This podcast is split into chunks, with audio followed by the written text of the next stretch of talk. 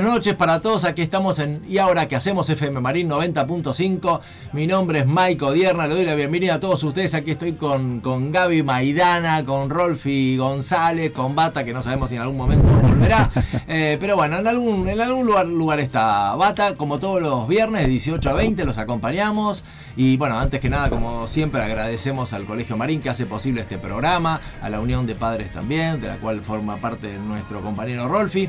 Eh, y bueno, en esta Argentina tranquila de hoy, la verdad no ha pasado nada, es un, es un país muy tranqui, ¿no, Rolfi? Estamos, no, me parece, Gaby. Yo le diría algo medio trillado, pero que, que, es oportuno, la casa está en orden. Sí, sí, tal cual, está súper en orden, sí.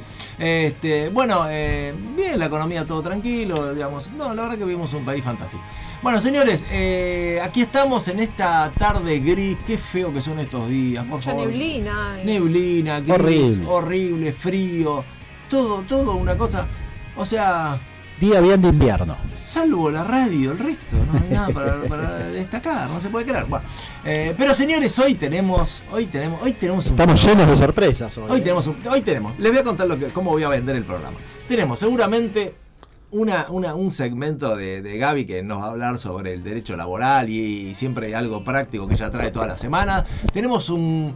Tenemos a Gustavo que nos va a contar eh, algo de historia, ¿no? Gustavito siempre algo nos cuenta, contanos, contanos la historia de, de- de- de Argentina. Eh, no sabemos si sale Rolfi con, con el auto y nos lleva a pasear a algún lado, puede ser, puede ser que sí, puede ser que no.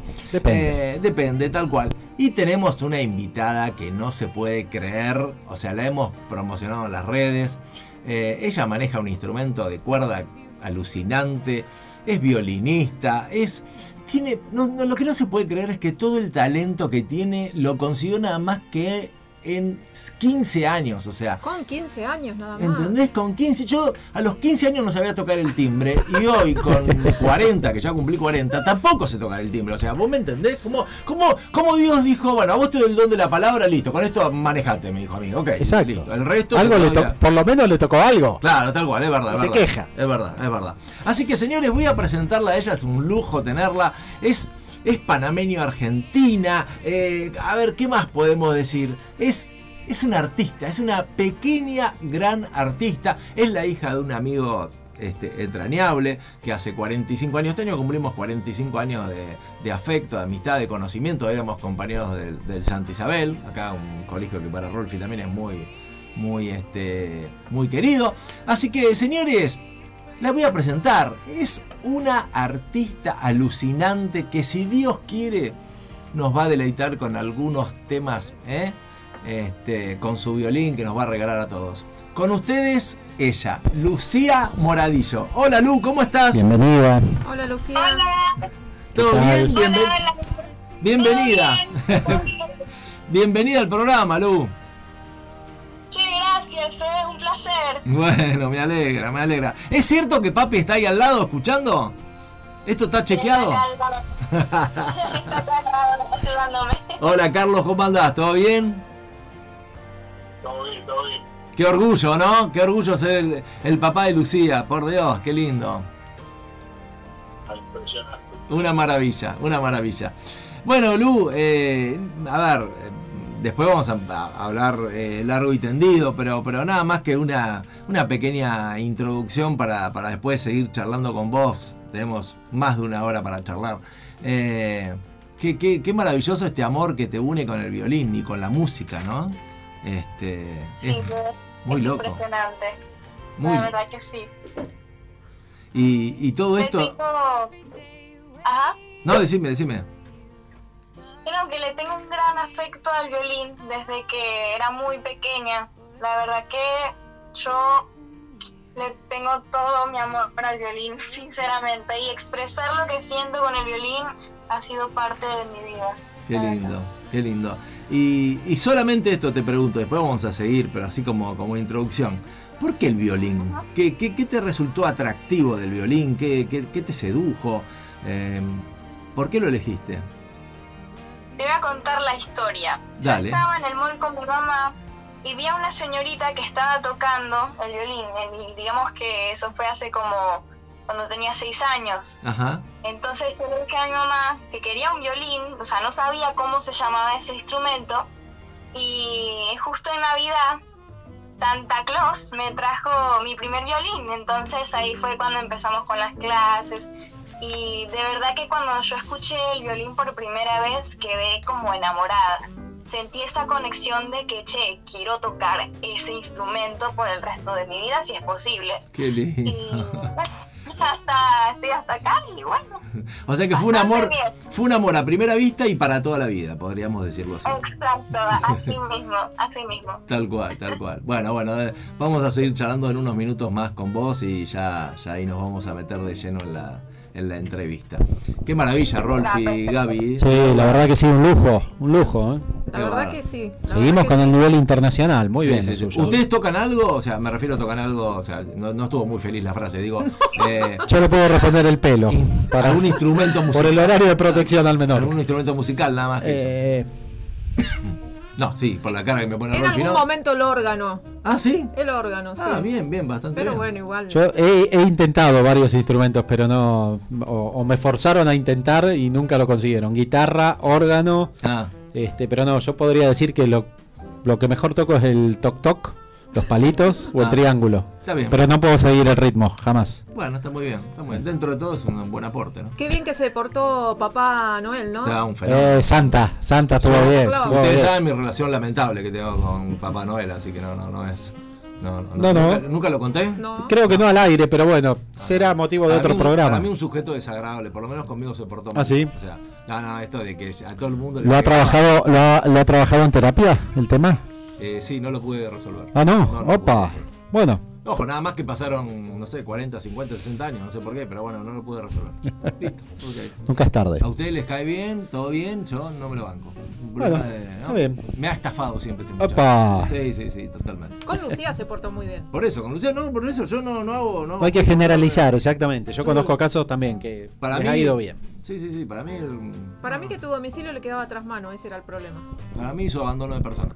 Pero listo. Este, bueno, tenemos la noticia de la UP, Rolfi, y Sí, tanto no. vamos a ubicarlo a Gustavito para Cómo que no, cómo no. algo de historia. ¿Cómo no? Bueno, semana pasada que usted usted no nos acompañó. Sí nos acompañó semana pasada, perdón. feo. Yo- yo- Nuestra, nuestra reina no vino. exactamente, exactamente. Se van turnando. Bueno, el viernes que viene no vengo yo. no viene nadie el que viene. Ahí está, ¿vio? Es verdad. Estuve rápido, ¿eh? Es verdad, es verdad. Bueno, bueno, sí, semana pasada empezamos a anunciar que ya estaba definida la fecha del Día de la Familia. El encuentro familiar marín del 2022 va a tener lugar el sábado 15 de octubre. ¿sí? Este, ya esperamos que en esa fecha nos toque un lindo día, época primaveral, así que seguramente el tiempo nos acompañe para disfrutar un hermoso día acá en el campo de deportes del Bajo y este bueno ya iremos anunciando después de las vacaciones de invierno y cuál cuál va a ser la modalidad, el horario. Parece que el horario se va a extender un poco más. eh, no va a ser hasta las 2 de la tarde como es habitualmente, tal vez se extienda hasta las 16 horas. El sector del campo de deportes que se va a utilizar también seguramente sea este, cerca del Quincho, allá en las canchas que usamos eh, para, para el torneo de fútbol padres. Así que bueno, todo eso lo iremos transmitiendo luego de las vacaciones cuando se empiece a concretar un, un poquito más y a definir un poco más cuáles van a ser las actividades, horarios y demás. Eh, y la, otra noticia importante de esta semana se armó el día martes, surgió una necesidad de, de un chiquito de una familia eh, del Plácido que tiene, tiene un hermanito que es discapacitado y tiene problemas de este está postrado en silla de ruedas y, no puede no puede comer y, y se alimenta a través de un botón gástrico y lamentablemente Yoma no le está cumpliendo con la entrega de las leches que La necesita. son, son leches especiales y entonces surgió esta necesidad por parte de la comunidad del Plácido. Enseguida nos llegó a nosotros y disparamos una campaña eh, urgente para hacer eh, recolección de, de leches, el que pudiera donar la leche directamente o hacer colecta, también se disparó por el, por el lado de los capitanes de fútbol. Todos los equipos eh, sé que han estado juntando dinero para hacérnoslo llegar a nosotros, a, la Unión de Padres, que, que vamos a, organizar la compra de, leches para poder darle a este chico. Pero me gustaría contar, ampliar un poquitito, porque la verdad que más allá de esto de- del tema de la colecta de dinero y de algunas leches que, que, que se pudieron conseguir pañales también, porque surgió la necesidad después de pañales. Este nene no, no tiene movilidad propia eh, y usa 18 pañales por día. Eh, lo cual 18. es 18 pañales por día. Y, y bueno, más allá de esto, de, de los elementos que estamos nombrando, eh, en nuestra comunidad aparecieron, como siempre, ¿no? Usted vio lo que es la comunidad cuando necesitamos algo que enseguida responden. Bueno, Sí. surgieron abogados que se pusieron a disposición de la familia para interactuar con Yoma, surgió una jueza también que aparte eh, está en el tema, surgieron médicos, surgió una, una eh, señora que creo que es neuróloga o psiquiatra que tiene una clínica de rehabilitación que le ofreció hacerle unos estudios para completar lo que es la presentación legal ante IOMA, porque estaba incompleta desde el punto de vista de eh, resultados de estudios físicos. Ofreció su clínica para completar todos esos estudios físicos y, que puedan completar el expediente y para que se resuelva más rápido. La jueza también ofreció su servicio, su interacción o su, digamos, experiencia en esto para asesorar a la familia, igual que, un abogado. La verdad que es sorprendente la respuesta que tuvimos y bueno, mañana casualmente nosotros, Unión de Padres, esta noche tenemos reunión. Eh, uno de los temas que vamos a hablar es este para ver cómo encaminar la, la compra de las, las leches y los pañales que necesita esta mamá que es Poppy, el chico es Benja. eh, y bueno, como decía, pertenecen a la, a la comunidad del Plácido, pero todos sabemos que, que el grupo educativo Marín, digamos, es uno, la comunidad Marín es una, y, y cuando hay una necesidad así, siempre estamos ahí, y la respuesta sigue siendo, como siempre, sorprendente. Muy bien. Así que gracias a todos aquellos que, que colaboraron y que se pusieron a, a disposición. Es verdad, es verdad. Así que bueno, un gran abrazo para todos y para las familias fundamentalmente. Bueno, eh, vamos a. Nos van a. qué sé yo, vamos al segmento donde. ¿Qué es- lo podríamos llamar? Este, contame la historia, hagamos un poco de historia. Y, y bueno, ¿y quién, quién, quién lo va a hacer, Gaby? Y estamos acá con eh, la compañía de Gustavo Sandonadi, ¿no? Hola Gus, ¿cómo te va? ¿Todo bien? ¿Cómo le va? Buenas tardes, ¿me escuchan? Sí, perfecto, Gustavo, perfecto. Sí, sí, perfecto. buenas tardes. Perfecto. Bueno, de- contanos, hoy qué historia nos vas a contar, Gus. Bueno, vamos a hacer un. tratar de unir rápidamente eh, donde quedamos la vez pasada, en 1816, después de la, la secesión del Imperio Español en América, hasta las puertas de 1853. Ajá. Es decir, hasta, digamos, la antesala de la Constitución. Sí, perfecto. Perfecto. Y bueno, dale, te escuchamos. Atentamente. Bueno, antes que nada, antes de arrancar, quiero decir que acá en Buenos Aires, la capital federal, también es una tarde gris, lo cual a mí, en cierto modo, me predispone muy bien, porque me hace acordar aquel tangazo que había, de que cantaba Julio Sosa, el varón del tango. Ah, bueno, pero, pero eh, pens- no puedo creer que te predispone bien. O sea, el día este gris desagradable. que Bueno, lo tira para el lado del tango, y el tango es... claro, lo- si lo que llevamos para el lado de- del tango de Julio Sosa, ni más ni menos, Ah, bueno. es uno de los tantos orientales que ha triunfado, que hemos adoptado de este lado del río, la verdad que es un, una- un buen augurio, una buena predisposición. Bueno, listo. Ok, está todo bien. Yo estaba para el, cue- el cuetazo, pero bueno, si a vos te parece que es así, todo bien, Gustavito. Ven, ven. Te puedo tomar lo que tomas vos. Si me das.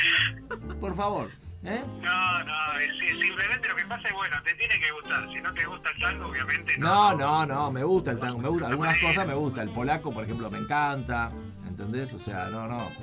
También me gusta mucho este, Julio Sosa. No, no, no, me gusta, me gusta. eh, Juárez. Este, Pero no, estabas no. más para Netflix.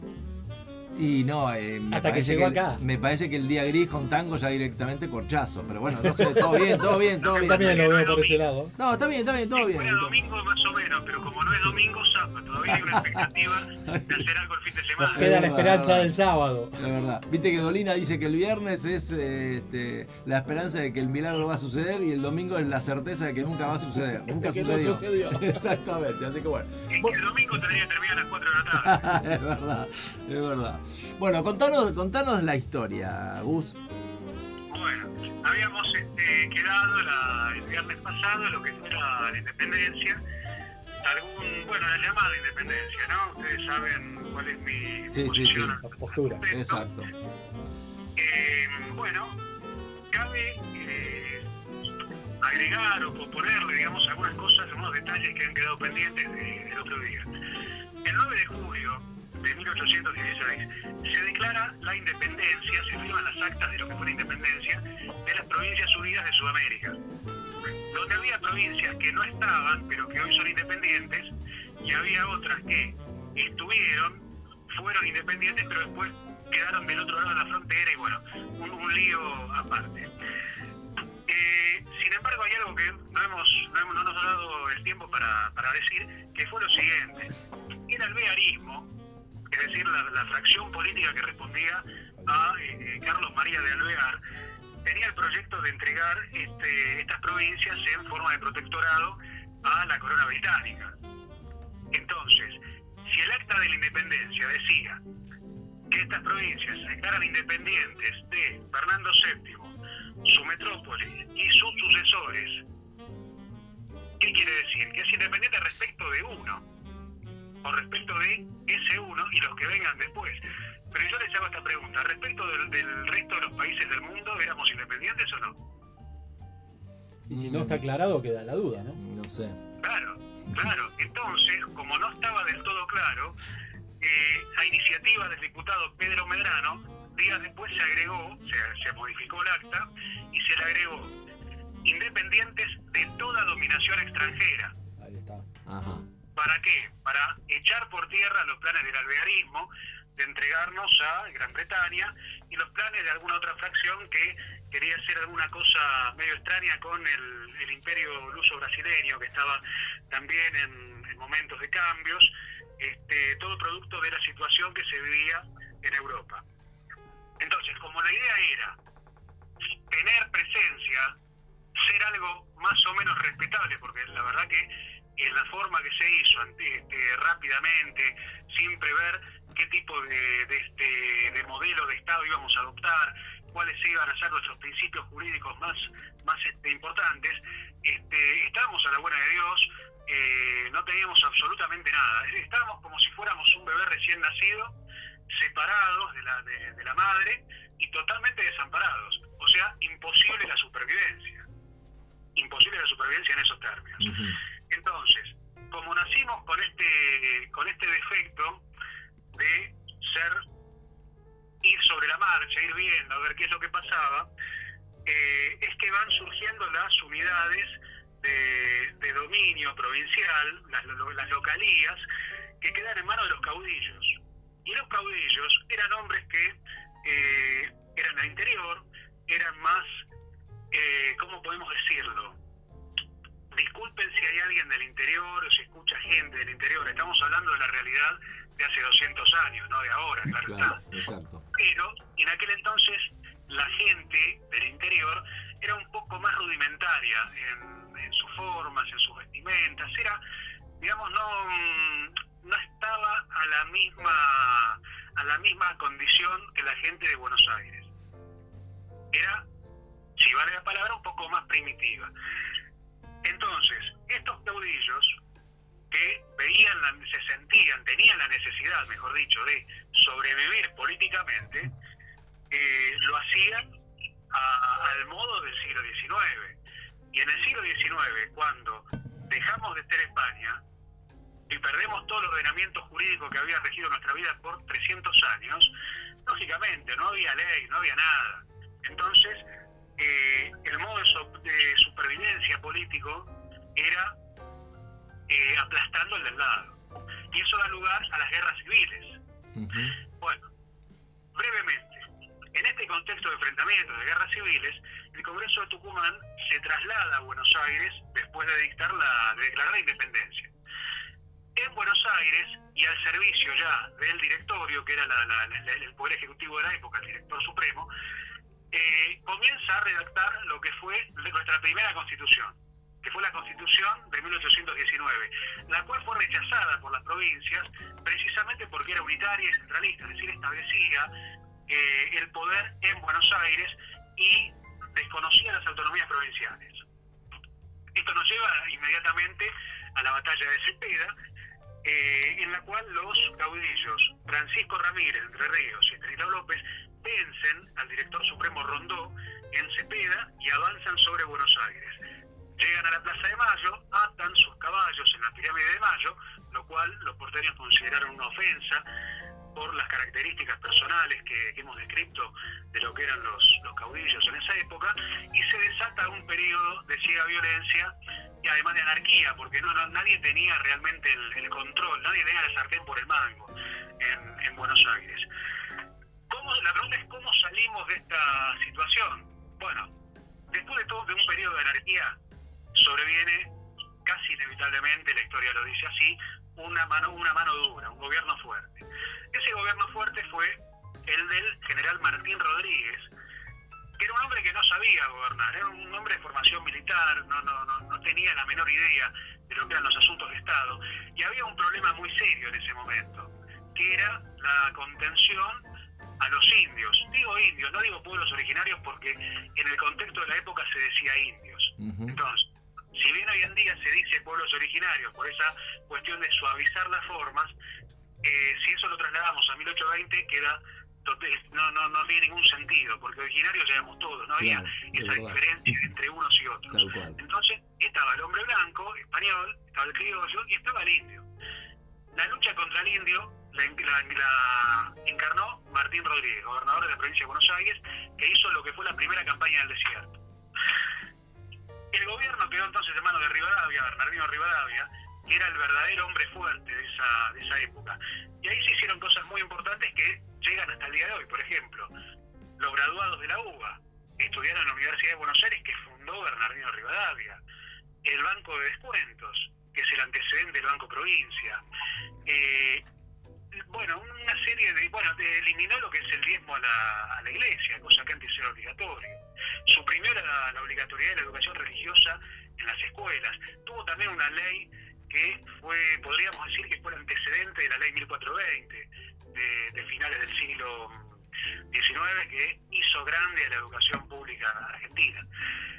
Eh, y una la más polémica de todas fue la, el decreto de 1822, del 18 de abril, de considerar vagos y mal entretenidos a aquellos hombres de entre 18 y 40 años que no pudieran demostrar que tuvieran empleo conocido. Vagos y mal entretenidos. Me encantó esa definición.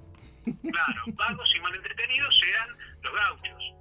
El gaucho era un hombre que se gobernaba a sí mismo, que no tenía, no tenía que hacer demasiado esfuerzo para, para comer, para procurarse el alimento, porque cualquiera que haya leído el Martín Fierro puede, puede adivinar cómo era la, la vida del gaucho.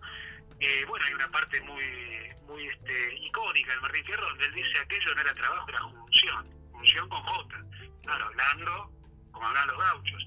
¿Y qué, cuál era la junción a la cual se refería Martín Fierro? Que vivía en una, mm, en una extensión de tierra que no estaba bajo alcance de las leyes de Buenos Aires y que no tenía que hacer absolutamente nada. Cazaba las boreadoras, agarraba un animal, lo, lo, lo, mm, lo- lo carneaba y comía, ya está. Y esa era toda la vida del gaucho.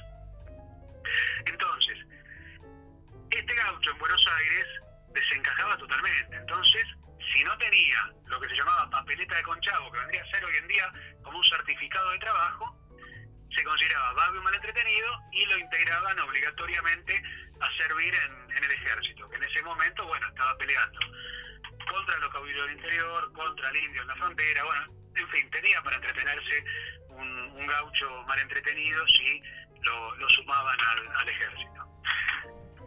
Bueno, Rivadavia gobierna, es el verdadero hombre que, lleva adelante junto con Manuel José García el gobierno de Rodríguez, el cual termina su mandato en 1824. Bien, eh, al año siguiente se produce un episodio en, el- en la provincia oriental que fue el siguiente. Rápidamente, los orientales estaban bajo dominación portuguesa, cruzan desde Buenos Aires, desde Puerto Sánchez, justamente ustedes están ahí cerca, Puerto Sánchez en Bécar, lo que hoy es Bécar, eh, desde allí salió la expedición de los 23 orientales para cruzar el río y liberar a, su patria. Bueno, estos señores eh, llegan, forman, hacen un congreso, el Congreso de la Florida, y declaran a la banda oriental separada de Brasil y unida a Buenos Aires, a las demás provincias argentinas. Esto motiva la guerra con el Brasil, ¿verdad? Entonces, cuando, cuando sucede esto, la legislatura nombra presidente con casi la suma del público a Rivadavia para concentrar la autoridad del país en una sola persona. Bueno, esto termina tres años después con la, la, la, la independencia del Estado Oriental del Uruguay, o sea, perdimos definitivamente la provincia oriental y sobreviene nuevamente un periodo de violencia en Buenos Aires. ¿Por qué? Porque renuncia a Rivadavia, obligado por la circunstancia, asume Dorrego, Dorrego se ve obligado a aceptar definitivamente los tratados de paz por los cuales se renuncia definitivamente a la banda oriental, y esto provoca la ira de Juan Lavalle, que vuelve de combatir, después de haber triunfado las tropas rioplatenses en prácticamente todas las batallas, lo que se triunfó en el campo de batalla se pierde en la mesa de negociaciones. Claro, cuando llega Dorrego, encima eh, el gobierno de, Buenos Aires, que estaba en cesación de pagos, estaba en quiebra, dice, bueno, no hay premios para nadie, es decir, no se va a pagar lo que se había prometido a las tropas que habían combatido. Entonces, ¿qué es lo que pasa aquí? Acá pasa algo que cambi- cambia definitivamente. La Valle encabeza el movimiento contra Dorrego, es, si se quiere, el primer- uno de los primeros golpes de Estado de la del Río de la Plata, y además eh, fue una cosa jurídicamente aberrante porque se fusiló sin juicio previo al gobernador de puesto, Manuel Dorrego. Lo fusilaron en Navarro, provincia de Buenos Aires. Bueno, la gente no estaba muy, muy conforme con esto y había un poder que estaba en ascenso. Ese poder que estaba en ascenso era un estanciero, que no era cualquier estanciero, era, el- el más rico de, de los estancieros de Buenos Aires, que además era un hombre muy carismático, que eh, tenía la, la simpatía, gozaba de la simpatía de su peonada. Y estoy hablando de Juan Manuel de Rosas. Lo ubican, ¿no? Sí, sí, lo Me ubicamos. lo suena. Pero, pero, pero, pero hasta ahí, hasta ahí, Gustavo, porque eh, nosotros tenemos eh, la posibilidad de tenerte a vos el viernes 6 de agosto eh, de manera presencial acá en el programa. Así que quiero que a partir de Rosas lo cuentes acá. ¿Puede ser? ¿Nos, vas a regalar eso? ¿Eh? 6 de agosto. 5, 5. Eh, perdón, 5, 5, 5, perdón, 5 de agosto. Viernes 5 de agosto. Viernes 5 de agosto. Puede ser, y ahí empezamos a hablar de Rosas, Gus. Bueno, bueno, me parece bien porque es un, es un capítulo aparte. Sí, Sí, por eso, olvídate, por por eso. eso, digo, Sí. me parece que está bueno y debemos tener unas 700 preguntas más o menos para hacerte de Rosas. Y así que- entender, y entender, a ver, porque es medio Porque es tan querido y tan cuestionado, odiado, ¿no? ¿no? Es cuestionado, Rosa. Entonces me parece que ahí se va a armar también un poquito la polémica. Exacto, bueno, Que hay, hay mucha polémica porque para algunos fue un traidor, para otros fue un... El gran héroe. exacto, Claro. exacto. Sí. Así que bueno, Gus, eh, excelente, nos encantó este segmento como siempre, tenés una magia y tenés una manera de contarlo que es espectacular. Atrapa, atrapa. Este, y, y bueno, y el, y el 5 de agosto te esperamos, dale, pero, pero en el estudio, ¿eh? esta vez sí, en el Bueno. estudio. Dale, Bueno, les dejo algo picando para esa fecha. dale, Dale, dale, ok, ok. Vendé. Rosas, Rosas, ¿no? Sí. El héroe de la soberanía nacional. Yo me hago esta pregunta. ¿Héroe de qué? Ah, bueno. Espectacular. Tenemos un título, Gaby. Tenemos, tenemos Rosas, ¿héroe de qué? Bueno, Muy y bien. puntos suspensivos hasta el 5 de agosto. Buen, título para un libro. ahí está, ahí está.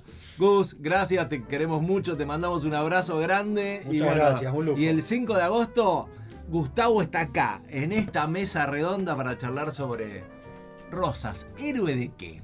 Gracias, Gus, un abrazo grande, ¿eh? Un abrazo y hasta entonces, nos vemos. Buen fin de genio. Chau, chau. Qué lindo, qué lindo. Bueno, bueno, Lu, vamos a empezar a hablar con vos. ¿Estás ahí, no? Sí, no te fuiste. Estoy acá, estoy. Buenísimo, buenísimo. Bueno, vamos a hablar con, con Lucía Moradillo. Eh, uy, se acaba de caer esto, perdón. Este, eh, vamos a hablar con ella. Es, es violinista, es una artista.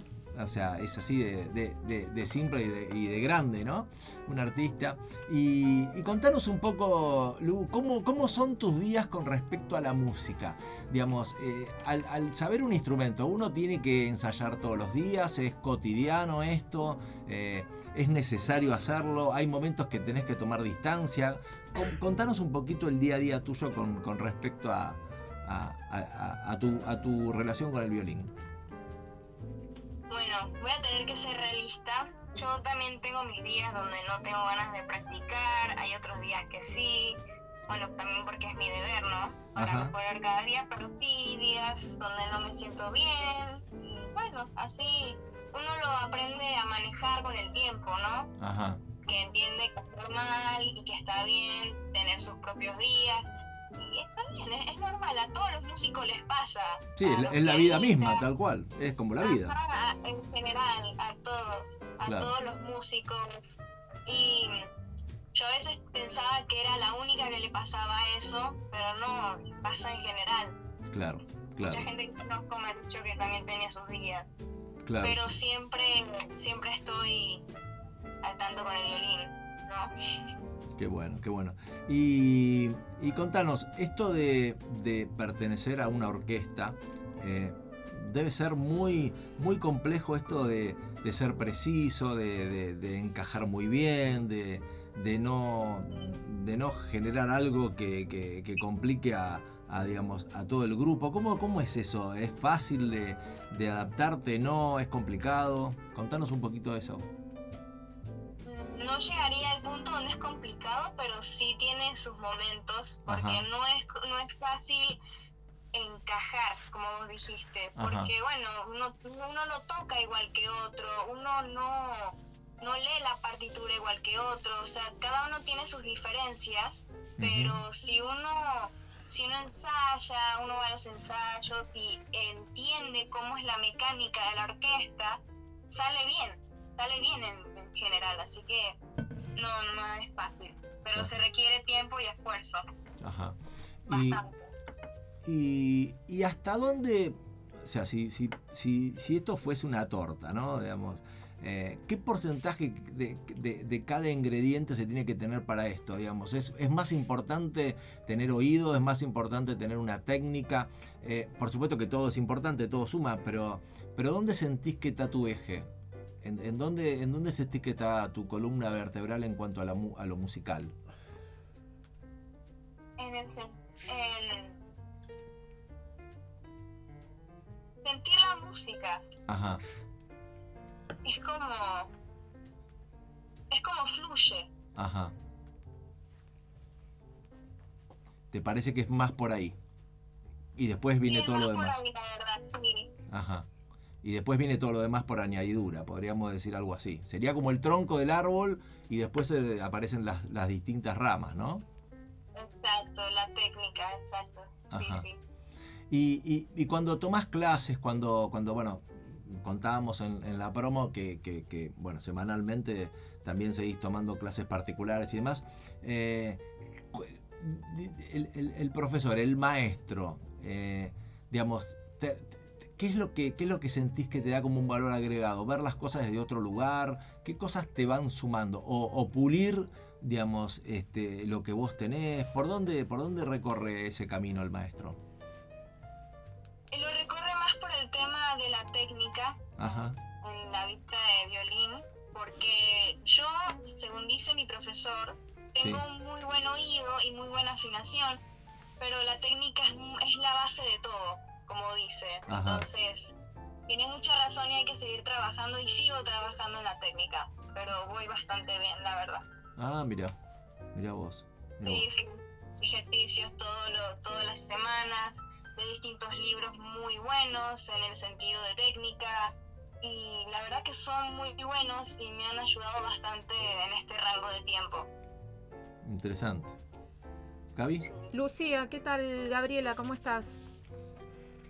Un gustazo, bien acá, todo bien. Bien, mira, te quiero preguntar porque sé que vos participaste del primer concurso de violín en Panamá. ¿Qué se siente ser una representante argentina allá en ese primer concurso que es eh, muy importante?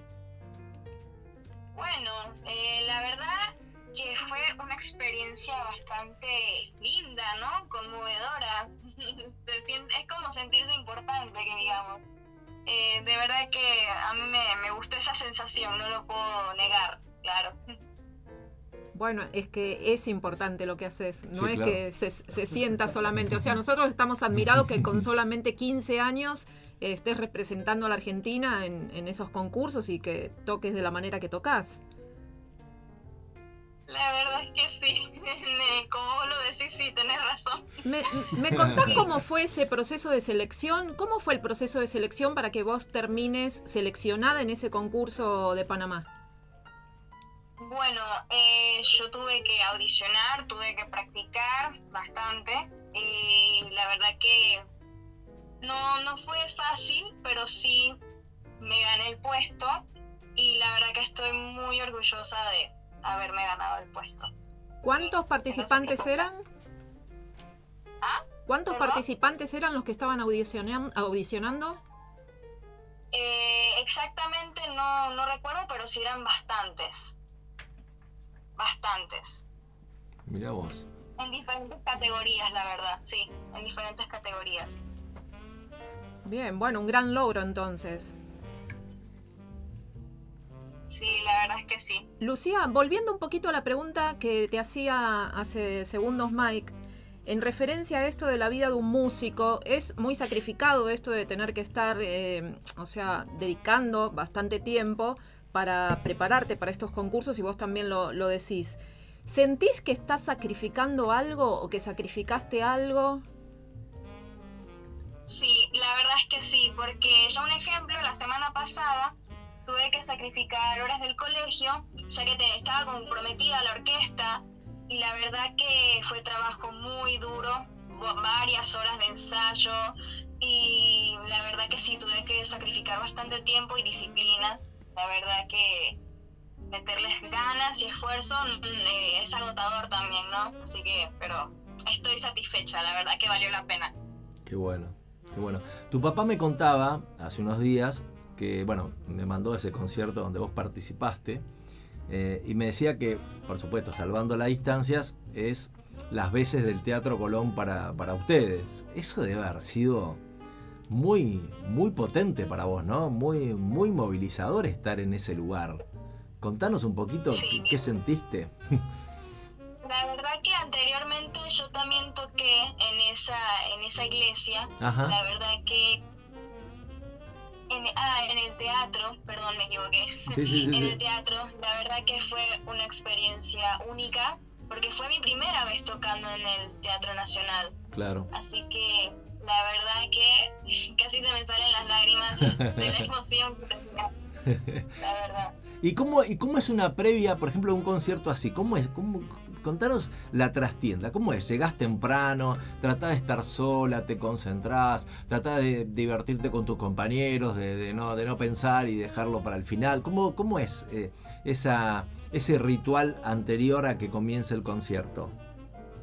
Bueno, antes de que comenzara el concierto, nosotros ensayábamos, obviamente, pruebas de sonido. Ajá. Y sí, a veces como que tenía mi, mi momento donde me tenía que estar en paz para no estresarme, estar con mis compañeros, pasarla bien, un, un rato ahí para estar con la gente que vos querés y con la que vas a tocar.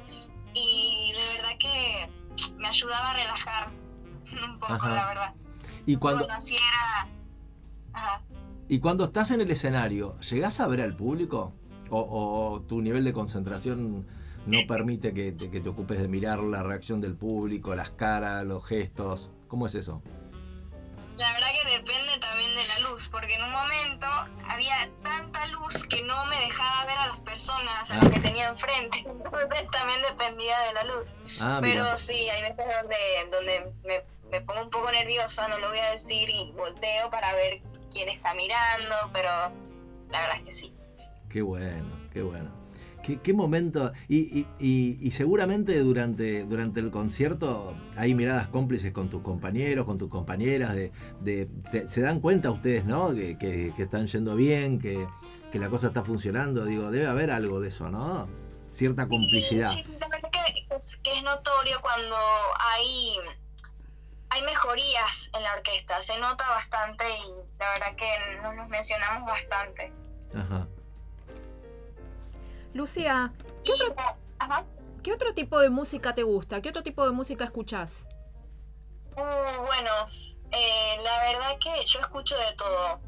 De todo me refiero de todo. Salsa, eh, hip hop, pop, música en inglés, rock, o sea, de todo, de todo, la verdad. Qué bueno, qué bueno tener esa amplitud, ¿no? Sí, la verdad es que sí, yo la música la tengo en el corazón.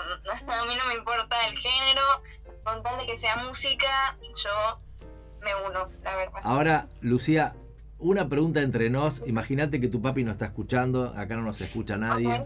Yo sé que tu, tu papá es un experto, digamos, eh, en, en- en la música, en el terreno musical.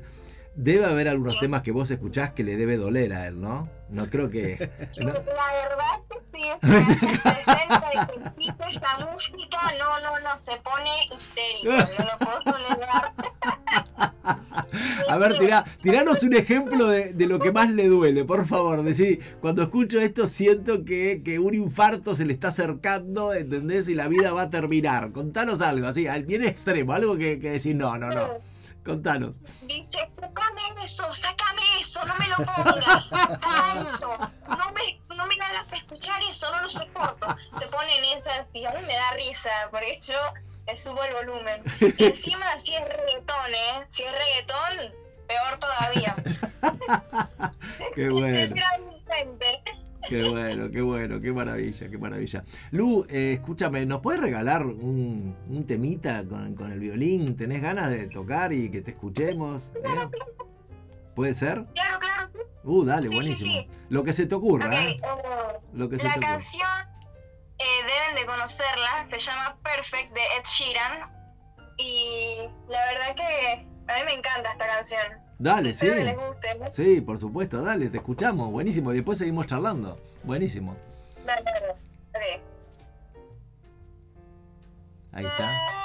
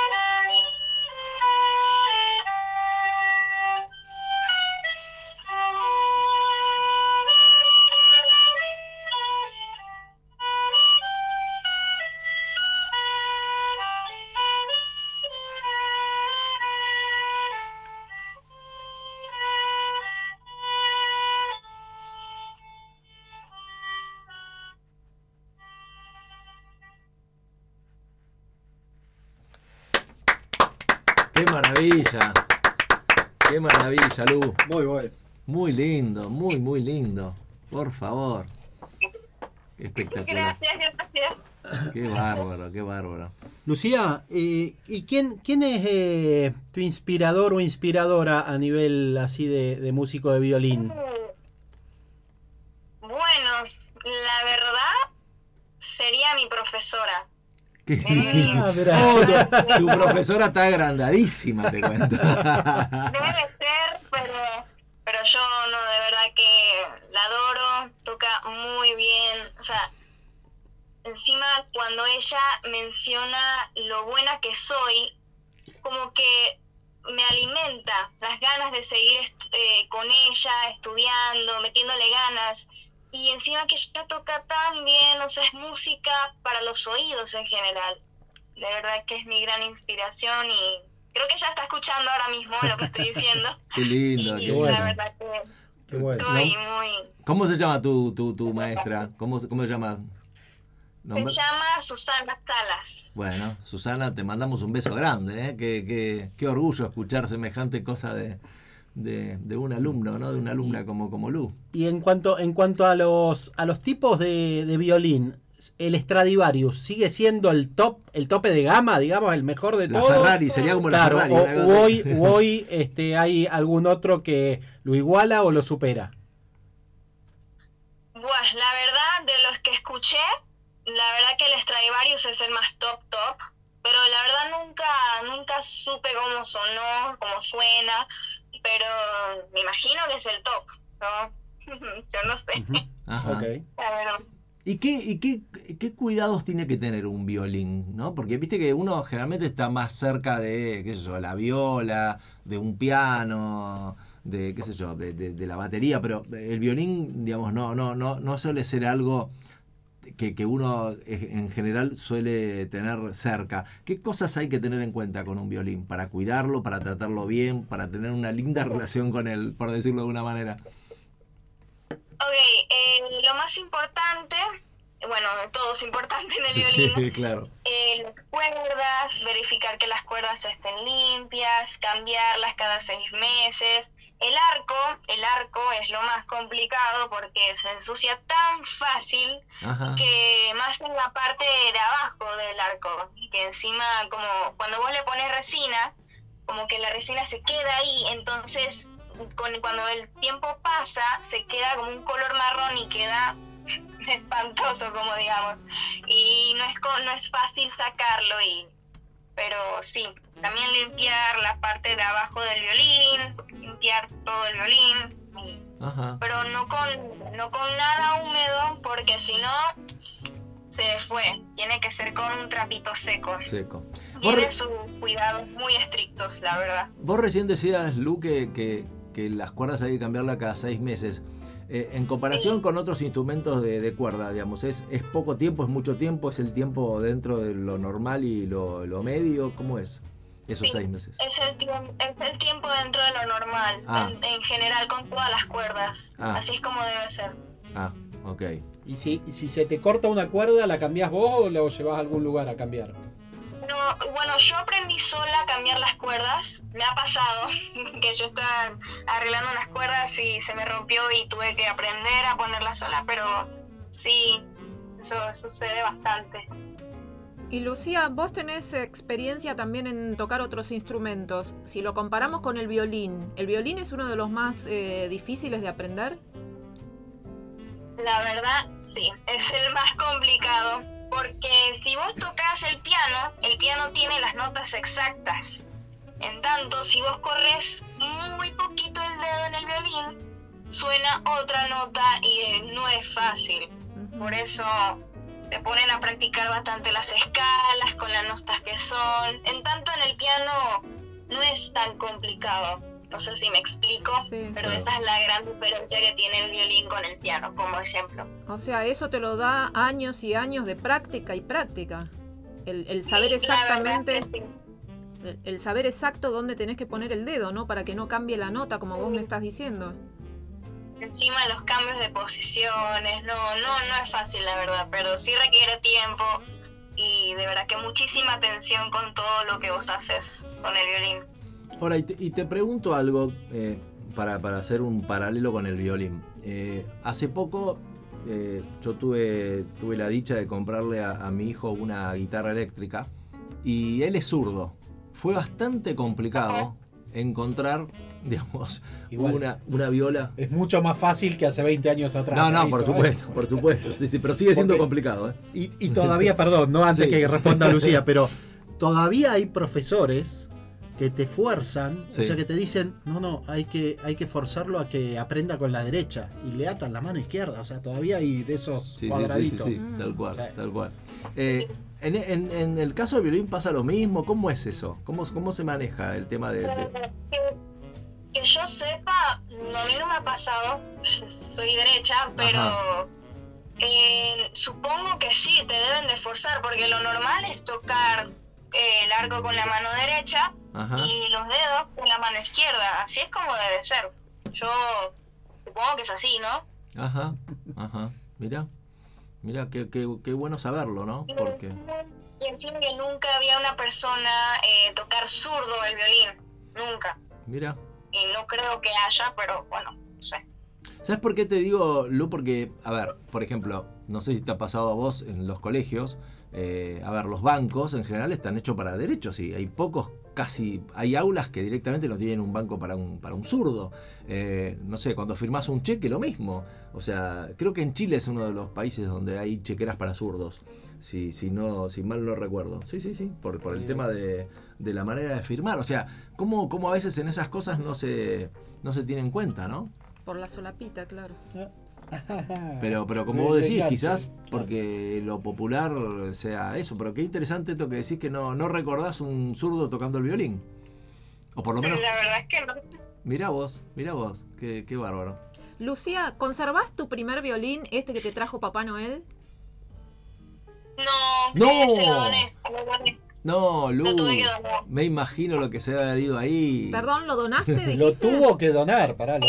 Pero tuve que donar porque, bueno, es un acto de amor hacia Ah. otra persona que, te, que tenga la oportunidad de conocer el violín y, bueno, Mirá qué lindo Ah, gesto, ¿eh? A mí, me salió la nostalgia enseguida y a ella le salió el amor. Está muy bien, está muy bien, está, está perfecto. Es superador lo, de- lo de ella, muy bien. Alguien que lo necesitaba y que tenía, un, que tenía que tener un contacto con la música. Está bien, perfecto. Sí, Exactamente. exacto. Ajá. Es- exactamente. Y contanos, cuando vos, eh, eh, suponete que, no sé, un sábado estás sola en tu casa, mamá y papá se fueron, te quedaste sola, eh, ¿qué cosas normalmente acudís, digamos, a, a escuchar? Digamos, ¿qué, qué, qué, qué temas solés elegir? Más allá de que a veces el estado de ánimo influye también, ¿no? Para que uno elija un tema u otro, pero, pero ¿cuáles son los músicos que decís, por Dios, cuánta música tiene este tipo en la cabeza? O sea, ¿cuáles son los que a vos te, te, te vuelven loco en, en cuanto a, a sensibilidad? Bueno, eh, la verdad cuando yo me quedo sola en la casa, yo pongo, por ejemplo, a veces Romeo Santos, Ajá. bachata a veces, también mi música de salsa, también eh, algunos grupos musicales en inglés, como por ejemplo The Neighborhood, eh, también The Weeknd, también a veces pongo música rock, ACDC, Led Zeppelin, eh, Red Hot Chili Peppers, o sea, todo depende, pero esos son básicamente Los lo que más escucho cuando estoy sola en la casa, la Mira, verdad. Mira, mira. Y, y de pronto, por ejemplo, no sé, a mí una- uno de los que más me vuelve loco es lo que ha hecho Queen en toda su trayectoria, esto de, de- de- de- de combinar el rock con, con la ópera, con, con, digamos, con, otra mirada distinta, ¿no? Superadora, digo, eso también te debe, te debe encantar, ¿no? La- esto de, salir de ese, de ese círculo de confort y haber hecho algo tan distinto. Sí, la verdad que eso me recordó a que mi papá siempre dice que él le gustaría mezclar la música clásica con música, por ejemplo, rock. Claro. Eso existe. Y de verdad que a mí me encantaría, por ejemplo, tocar en el violín algún temazo de Led Zeppelin con un cello, por ejemplo, Claro. que es lo que a mí me gustaría lindo. hacer. Y de verdad que sería un icono. No es, no es exageramiento, sería un icono. Qué lindo. Estaba pensando justo cuando hablabas, Lucía, estaba pensando en estos chicos, esos que se llaman tuchelos. ¿Los conoces? Sí, sí, los Porque ellos, conozco, ellos hacen algo así, ¿no? Ellos tocan, Sí, te- tocan temas de rock con los violonchelos. Mirá. Sí, la, la Son rompen, la terribles, rompen son siempre. terribles esos pibes. Y Lucía, yo en ese exacto momento que estabas eh, pronunciando el tema del chelo, yo estaba buscando a Hauser Chelo porque a mí me encanta. No sé si lo, lo tenés registrado de Instagram, Hauser Chelo. Bueno, toca el cello y está haciendo ahora presentaciones en, en todo el mundo, en Italia, en Alemania, con Caroline the Violinist. Es una, una violinista muy conocida, no sé si la registras también, pero los dos son fantásticos, en el cello y en el violín. Sí, yo sí, creo que conozco a Caroline. Sí, creo que sé quién es. Pero sí, lo, lo registré, así que... Mira, eso no lo sabía. Interesante. Bueno, seguilo, sí, que la verdad que toca bárbaro el cello él y ahora está justo eh, publicando cosas en Instagram con esta violinista que es muy reconocida en el mundo. Mirá. También hay una, una coreana, violinista, yo no recuerdo ahora el nombre de ella, pero es muy conocida también, que es muy buena y muy reconocida en todo el mundo. No sé si la, la Sí, ubicás. Ajá, sí, sé quién es. A, a mí me encanta cómo toca. Yo... ¿eh? Yo Yoma. Sí, ¿Es ella? exacto, sí, sí, exactamente, sí. Ajá. Es- Sí, es sí, muy yo buena. me encanta cómo toca. Me fascina. Lucía, ¿cuál es tu máximo sueño con el violín? Uh, la verdad, tocar en el mundo o no, o no solamente eso, sino que también compartir con otras personas el maravilloso mundo del violín. Qué lindo. Compartir. Esa, esa es la palabra clave. Claro. Ahora, qué, qué loco, ¿no, Lu? Porque todos, a todos nos pasa que cuando imaginamos algo lindo, sueños y demás, siempre necesitamos compartirlo con alguien. O sea, es muy difícil imaginar un sueño solo, ¿no? La verdad es que sí. Claro, porque justamente tiene que ver con, con esto de compartir. Este, y la música tiene que ver con eso, ¿no? Con... ¿Y nos regalás otro temita? Dale, ¿puede ser, Lu? El que vos quieras, ¿eh? Dale, el que vos quieras, Sí, el sí. género que quieras. Esta- Este, bueno, esta canción es más como una música relajante. O sea, es también clásica, es clásica, Ajá. pero la verdad que es muy bonita, es mi favorita.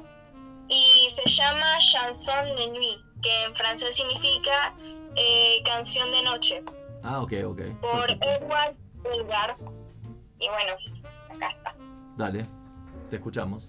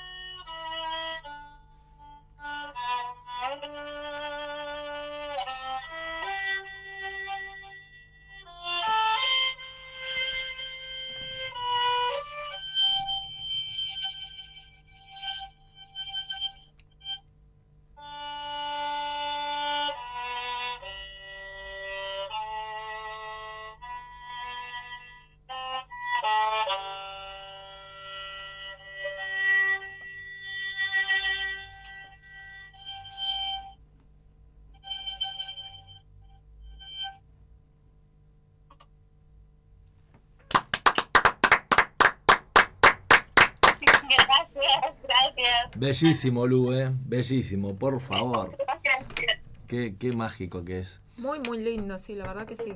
Qué, qué- qué maravilla es esto de, de, de- de generar música, porque es como si terminás eh, modificando la energía del otro, la química, lo que le pasa. Hay, hay como un estado, no sé, como si uno pasara a estar en alfa, ¿no? Hay, tienen ese poder ustedes los músicos.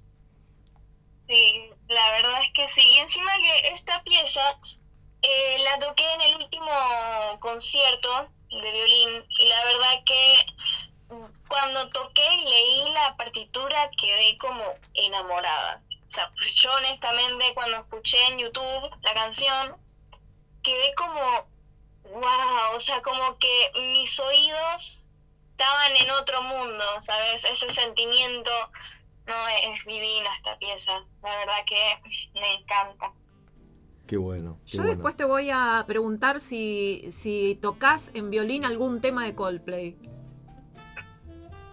Uh, la verdad que no, pero me acabaste de dar una muy buena idea, la verdad que Ahora, esto, muy bien. vos te- esto se transformó en la carta, o sea, ya le vamos a pedir temas a Lucía, ¿entendés? ¿Y Imagine. Dragons? Claro, tal cual. Es, Ya esto es un abuso, Gaby. es un abuso, bueno, pero Coldplay da para tocar temas en violín. Eh, Sí, para la próxima ahí veo si te tengo alguna piecita Ay, en este- Coldplay. Y eso Ah. que mi mamá es re fanática de Coldplay. Bien. Le encanta. Y creo que, creo que si ella me escucha tocando Coldplay se pone a llorar de la emoción. Nada más. y yo también. el de cómo es vivir la vida de Sí, ese está buenísimo, de- el de, es de Coldplay. de Coldplay, ¿no? Sí, sí, sí, sí. Lucia, ¿tenés amigas acá en Argentina? Uh, eh, dos solamente, que conozco. solamente dos. Bien, pero ¿te mantenés en contacto fluido por las redes? Sí, sí, tengo contacto con ellas. Eh, sí, sí. ¿O cada, Sí, cuán- les cua- chateo. cada cuánto podés venir vos acá? Eh, normalmente vengo cada como un año y medio, año y cada año y medio por ahí, más o menos. ¿Y fue difícil cuando te fuiste a vivir a, a otro país que no era el tuyo y dejar todo acá? No, Oh. eh, no, yo nunca me mudé. Yo nací acá en Panamá y no, nunca me mudé fuera del país. Ah, pensé que de chiquita te habías ido para allá. No, no, no, no. Yo Digo, nací de- acá en Panamá. Digo de chiquita, como si fuera... Sí. Lo que pasa es que tan- tiene tanta Claro, carrera, hace como Lucía. pocos años que está ahí, ¿viste? Claro, yo digo de chiquita y me olvido que tiene nada más que 15 años. Lu, nos, nos desconcertás con esto de que con tan solo 15 años tengas toda esta trayectoria y esta carrera. La verdad es que sí. Muchísimas gracias. eh. Lu, yo me acuerdo. considero cumplido. Decime. No, te iba a decir, yo me acuerdo que tu papá se debe acordar seguramente más exactamente que yo, pero creo que fue fines de los 70, principios de los 80. Por primera vez vino acá a la Argentina, Jean-Luc Ponty, yo seguramente lo pronuncio mal, pero bueno, este, y me acuerdo que, que tocaba, pero maravillosamente bien, y yo lo fui a ver al Luna Park, y me pareció algo extraordinario. No sé si es un hombre, a ver, no sé si es un referente, digamos, con, con el violín y demás, pero me pareció algo genial. Y era la primera vez que me había pasado a mí, por lo menos, este, como adolescente, de, ir a ver un recital con un violinista. Eh, eh, fue, fue muy, muy. Me acuerdo de ese tema New Country, me acuerdo un montón de, de temas maravillosos que, que tocó y fue algo muy potente. Y un, pasaba de, de, una melodía tranqui, como decís vos, donde, no sé, te sentís, este, digamos, flotando en el aire a 10 centímetros del piso a, a- algo con, con un nivel de ritmo increíble, ¿no? ¿Cómo se puede lograr eso? Yo la verdad que nunca escuché el nombre de, de, de ese tipo, pero sí entiendo, eh, sé cómo se siente esa sensación de que vos estás como que tranquilo escuchando lo que otra persona toca y de la nada como que se pone todo así con un ritmo espectacular y te sentís como que, wow, mira qué bien que toca, o sea, sí, sé Claro. cómo, cómo se siente. Sí, él mezclaba mucho, el, el, digamos, eh, recorría mucho el- la, la onda del jazz y todo lo demás, que bueno, que el jazz también es algo Ajá. fantástico, ¿no? Con más razón. Tal Ajá, cual. con más razón todavía. Sí, sí, sí, sí, eso, eso está, eso está, está muy bueno también, ¿no? Como, como un recorrido a, a, a, bueno, a, a un, a un- a un ámbito de la música que nos gusta en general a todos, ¿no?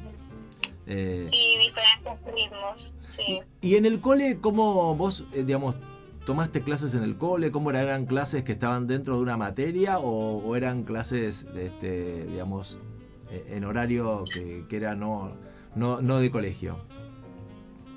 Bueno, eh, yo antes estaba en otro colegio en el que estoy ahora y en ese colegio básicamente en primaria habían horarios, o sea, la materia de música. Entonces, ¿qué es lo que yo hacía? En, ese, en esa hora de música yo me iba con un profesor que él era el director porque si mal no recuerdo había una orquesta, una mini orquesta ahí en el colegio donde yo participaba y yo daba clases con él y luego vino otra profesora que con ella empecé a tener eh, como que eh, ella me empezó a dar clases con canciones ya tipo más, un poquito más avanzadas, ya eran como más de técnica y también daba con ella clases eh, extracurriculares pero adentro del colegio, de 3 a 4, Ah, o sea, era ok, ok. una hora de clases después del colegio. Ajá. Ok, y, y a ver, ahora vamos a aprovechar un poquito de tu conocimiento para que nos enseñes a, a los oyentes y a nosotros. Una orquesta está conformada por, digamos, a ver, como un equipo de fútbol, ¿no? A ver, debe haber, digamos, como un equipo tiene un arquero, la defensa, tiene, un, tiene alguien que hace goles, el número 10, el, digamos, a ver, Sí. vos, vos, vos sos primer violín, ¿no es cierto? Es tu- Ajá. exacto. ¿Cómo está conformada una orquesta? ¿Nos podés explicar para que podamos aprender? Dale. Eh, bueno, primero está la sección de cuerdas. La sección de cuerdas es como un equipo, digamos. Ajá. En ese equipo están los violines, las violas, eh, segundos violines y también están chelos y contrabajos. Así es, en teoría, en general, las cuerdas en la orquesta. Ajá. Eh, los que tienen la melodía son los primeros violines. Los segundos violines son como una melodía, puede ser una octava menos, porque en general son como los acompañantes de los primeros violines solamente. Los de viola son como también un acompañante, pero llevan más como un ritmo, pero a la vez también como que la melodía. Es una mezcla bastante rara. Y los chelos y contrabajos llevan el como el ritmo en la sección de cuerdas. Luego están los de vientos. ¿Qué son los de vientos? Son instrumentos de madera. Esos serían eh, la flauta, la flauta traversa, el oboe, el fagot y, si mal no recuerdo, eh, otros más, perdón, es que no me acuerdo muy bien, pero sí, esos son en general. Y ellos son los que tienen como que las melodías más altas, no sé si me explico, con las notas mucho más altas. Claro. Y ese es otro equipo. Y luego están los eh, metales. ¿Qué son los metales? Son lo- las trompetas, los trombones, las tubas, eh, son los, el saxofón. Esos son las, el grupo de los metales.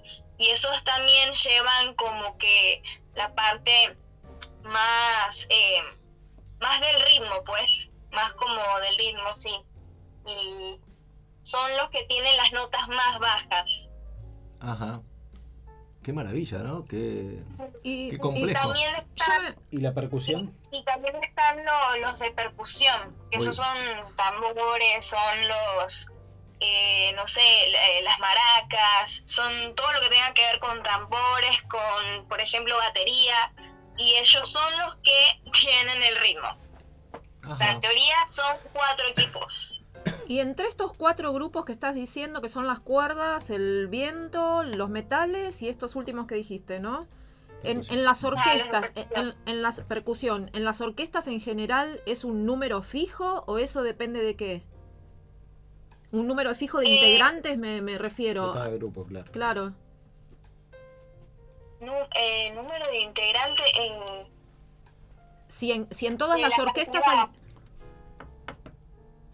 De- eh, va variando, la verdad. Va variando. Varía. O sea, si es, si es por ahí el tipo de orquesta, ¿no? Pues es filarmónica, no sé qué otros tipos hay, pero me suena a filarmónica y me imagino que ese tipo de orquesta a lo mejor tiene una configuración, por llamarlo de alguna manera, determinada. Después otro tipo de orquesta a lo mejor exacto. otra, otra configuración, ¿no? Ajá, exacto, así mismo. Ahora, y el, y el maestro, eh, digamos, el director de orquesta, debe ser Ajá. un tipo que debe, tiene que saber de todo, ¿no? Absolutamente. Y un sí. oído. Eh, un oído Porque un nivel de, claro, para, para estar atento a todos los instrumentos y hasta a veces me pasa, esto, ojo, desde la ignorancia, digo, ¿no? Yo a veces digo, ¿cómo captan las señales? Porque lo ves y él, y el hombre mira, mueve las, las manos y decís, ¿cómo, La ¿dónde batuta, está? la ¿Cómo se decodifica? Mueve la batuta, ¿no? Claro, ¿cómo se decodifica esto? ¿Entendés? Te parece chino. Eh, ¿No?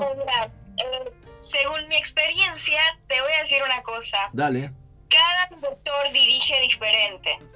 A lo que me refiero es que un director puede dirigir como, no sé, como loco y otro puede ser como que dirige de una manera más tranquila, el ritmo, como que de verdad que varía de Claro. también el, el tipo de director. Claro. Y mi experiencia con, eh, con, los con los directores, la verdad que mm, la- son re necesarios los directores, porque ellos son los que dirigen, Claro. eh, son los que tienen el tiempo. Marca, Entonces. O sea, pero lo que... la- Pero Ajá, lo que sí. varía entre un director y otro, ¿no? Te pregunto completamente ignorante del tema. Eh, lo que varía entre un director y otro, cuando mueve la, la varita o la batuta, el- o sea, los códigos, los códigos son siempre iguales, ¿no? Me imagino que hay como un listado de códigos de que la batuta la muevo para acá significa tal cosa y lo único que varía es eh, la, la intensidad con que vos cuando decís un director más loco que el otro, Enérgico más. te referís a la energía que le pone a eso, pero me imagino que hay como un... Exacto, a eso es lo que me refiero, sí, sí, sí. Pero hay como un listado de códigos de qué significa este movimiento. Eso se los dan a ustedes en principio para que aprendan Bueno. ese. Ese movimiento significa el tiempo de la pieza. A lo que me refiero es, por ejemplo, un, dos, tres, cuatro y un, dos. Así es como, o sea, depende, por ejemplo, si la pieza está muy rápida, el, el- el director te va, a diri- te va a dirigir un, dos, tres, cuatro, un, dos, tres, cuatro, así en general depende de la pieza también, ¿no? Y la verdad que el director tiene que estudiar bastante eso porque como vos dijiste no es sencillo dirigir a toda la orquesta porque hay que estar muy pendiente a lo que hace también el director si quiere bajarle el tiempo a ciertas secciones de las piezas o también hay que prestarle atención a lo que dice la partitura porque también la partitura tiene anotaciones donde, por ejemplo, si la persona que escribió la partitura quiere un, un, achere- un acelerando, perdón, que significa acelerar en italiano, Sí. Vos ten- el director tiene que respetar que hay un acelerando, hay que acelerar. Entonces, él obviamente va a tener que empezar a marcar más rápido para que nosotros nos guiemos de él. Porque él es el líder de la orquesta ahora mismo, junto con el que escribió las piezas. Lucía, sos buenísima explicando también. o sea, es muy lindo como explica, ¿Te, ¿entendés? te gusta la docencia? La verdad que eso que, que, no, que estoy muy nerviosa ahora mismo y no, no sé, me sale lo que, lo que apenas pienso. Así que, che, muchísimas gracias. No, no, no, está perfecto. Me, me encanta porque hasta tenés un tono este, muy, muy tranquilo para explicar y, y con tiempos y pausas. Está buenísimo. Para nosotros, que bueno, te imaginas que lo que dijo Gaby, estamos todos de acuerdo, somos tres ignorantes. O sea, esto está clarista. Esto está chequeado y está Ya confirmado. me metió, ya me metió en la bolsa. No, bueno, no sé por qué, discúlpeme, pero usted, bueno. usted tiró filarmónica y cree que, que hace diferencia, por favor. Tiré Stradivarius también, tiré sí, cosas. sí, y bueno. tengo acá, tengo acá para te está-. Ah, Te está explico. googleando. No, no, no, Lu, no. ¿sabés lo que está No, haciendo? no. Googlea y roba de ahí No, datos. no, no, ¿eh? no. Es un ladri este muchacho. Googleé, googleé para buscar algo que me quedó a mí en el tintero. No, el tono, el tono, no me gusta ese tono. Ese tono Perdón, no me perdón, gustó. tiene razón, Ese tono no me gustó. Usted me se está extralimitando, razón. Ah. Pero sí googleé, voy a Sí. reconocer, googleé porque Atención. me quedó algo en el tintero que me quería sacar la duda y es respecto del violín para zurdos. Muy Hay bien. violines para zurdos y hay una casa en Europa que se dedica a la fabricación específica de violines para zurdos. La casa es Toman, por si Sí, por si alguien Por quiere si- comprar. Mateo quiere dedicarse al violín, ya sabe, Casa Toman, allá en Europa, está muy bien, está eh, le, le fabrica el violín. Y hay muchos que dicen que solo cambiar las cuerdas y otros que no es así, porque en la guitarra pasa lo mismo. Dicen, Sí. no, no, invertirle las cuerdas y ya está. Y no, No. es, no es solo No, eso. no es así. No es solo eso. Es Ah, hay guitarras para zurdo. Bueno, hay también violines para Notable su acotación. Venía, venía mal, eh, venía retrocediendo Casilleros Gracias, y gracias. adelantó notablemente. gracias. Muy bien eh, esta acotación, ¿no, Lucía? ¿La podemos aprobar? Eh, yo diría que sí. Lo dudó, ¿eh? Lo dudo, sí, lo dudo. Está muy bien, está muy bien. Bueno, Lu, ¿nos tocas otro, eh, nos regalás otro temita más y seguimos hablando? ¿eh? Nosotros abusamos de tu generosidad, vos decimos hasta dónde, ¿eh? O sea, pero mm, si podés, ¿nos regalás otro tema? Eh, la verdad, te voy a ser no tengo, no tengo otra pieza porque Bueno, está estoy bien. un poco ocupada en el colegio, no Está bien, está tiempo. Perdón, perdón. No, por favor, por favor, no te preocupes, está todo bien. Seguimos charlando entonces, ¿te parece bien? ¿Eh? Dale, dale, Lu, dale. si tuvieses que elegir un, uno solo, yo sé que debes tener un montón, pero si tuvieses que elegir uno solo, el mejor momento con el violín, ¿cuál sería ese mejor Ajá. momento, el más feliz que tuviste? ¿Alguno? Contame. Buah, la verdad, eh, no te voy a negar, en todos los momentos que tuve con el violín fui feliz. Qué divino. Eh, la verdad es que no, no tengo unos favoritos todavía. Es que para mí todos los momentos que tuve con el violín son mis favoritos.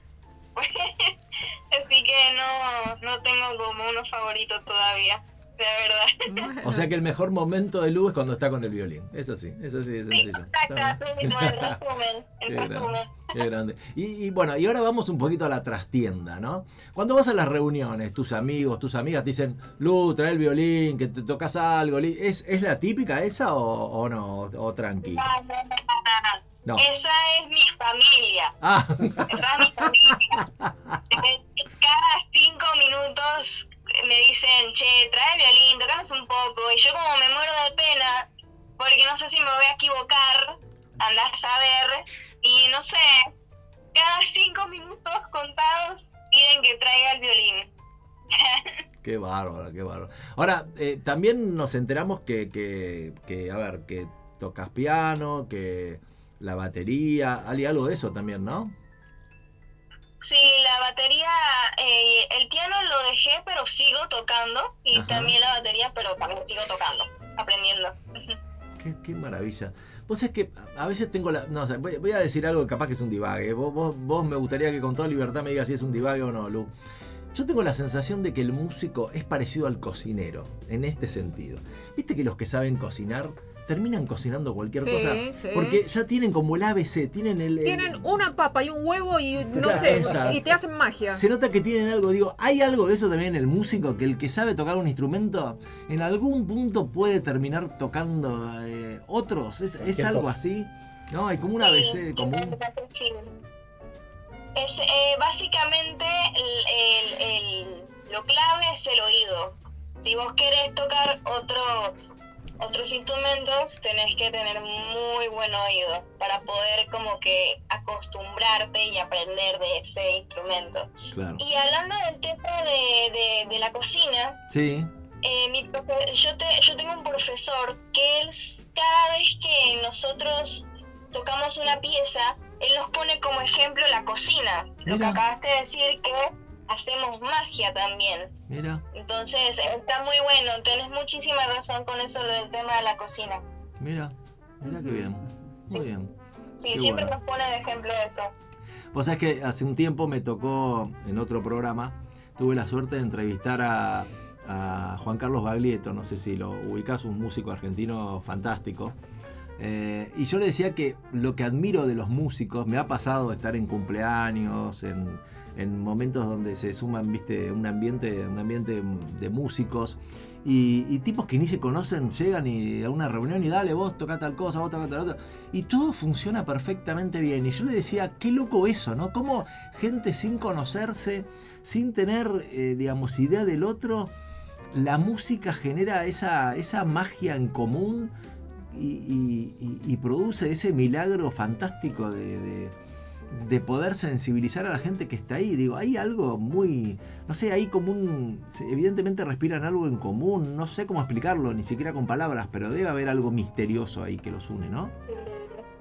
Sí, te voy a contar una experiencia que tuve. Cuando salí del Teatro Nacional, yo fui a un restaurante con mi mamá y una amiga de ella. Ajá, Entonces, resulta ser que al lado de nosotras estaba el compositor de las piezas que habíamos tocado en el Teatro Nacional. ah, ¿Y qué fue lo que hicieron? Que me llenó el alma, empezaron a cantar. Que estaban cantando una de las piezas que toqué eh, en el concierto. Y la verdad que honestamente la conexión que sentí cuando, cuando empezaron a cantar fue divina, porque encima estaba el señor, el compositor y otras personas más, y empezaron a cantar, y vos te sentías como que, wow, con el orgullo de haber tocado enfrente de ese compositor tan talentoso, y de verdad que fue una experiencia divina, de verdad que casi lloro de la emoción otra vez, y de verdad que fue divino, una experiencia preciosa. Qué bárbaro. Lu, ¿vos eh, componés también alguno de los temas que tocas? No, por ahora no, debería, pero no, no sé cómo empezar. Eso debería te, aprender, la verdad. eso te iba a preguntar, ¿en qué eh, buscarías inspiración? O sea, si ahora pensaras y dijeses en qué te motivarías, qué te inspiraría para, para empezar a componer, ¿qué imaginas? Eh, empezar a escribir, ¿no? Empezar a escribir Y eh, sí, pero por un momento eh, estuve a punto de hacer una canción, pero a mí me cuesta como que mm, el tema de las rimas, vos sabés, porque yo también canto, que digamos, entonces no, no es muy fácil tampoco componer canciones que con letras, ¿no? Entonces sí, se toma su tiempo y práctica. Y acá, Mike, no me vayas a decir que soy muy abusiva, pero nos podría regalar una canción a capela, ¿no, Nosotros, Lu? nosotros pedimos, si ella quiere, fenómeno. Claro. Si no, no. Nosotros pedimos, total. Para pedir no hay problema. Lu, si querés, si no, todo bien, ¿eh? Eh, Bueno, tengo una ahí que resulta ser que hoy justo una amiga trajo su guitarra a la escuela y la comencé a cantar con ella. Dale. Lo malo es que no me la sé muy bien, No hay problema. pero no sé. Eh, bueno, eh, la canción se llama Riptide, Riptide. No, no sé si ustedes la conocen, pero es una canción bastante viral en estos días. Eh, ok. A ver, ahora ahora, sí. ahora cuando empiece a sonar, seguro que la conocemos. Eh, ok, em, ok. I've been down to the riptide, taken away to the dark side. I wanna be your empty space. I love you. Y así, más o menos. Esa es la canción. Qué bueno. Muy bien, Qué muy bueno. bien. Qué bueno, por favor. Yo te voy a contar algo, Lu. No sé si alguna vez tu papi te lo contó.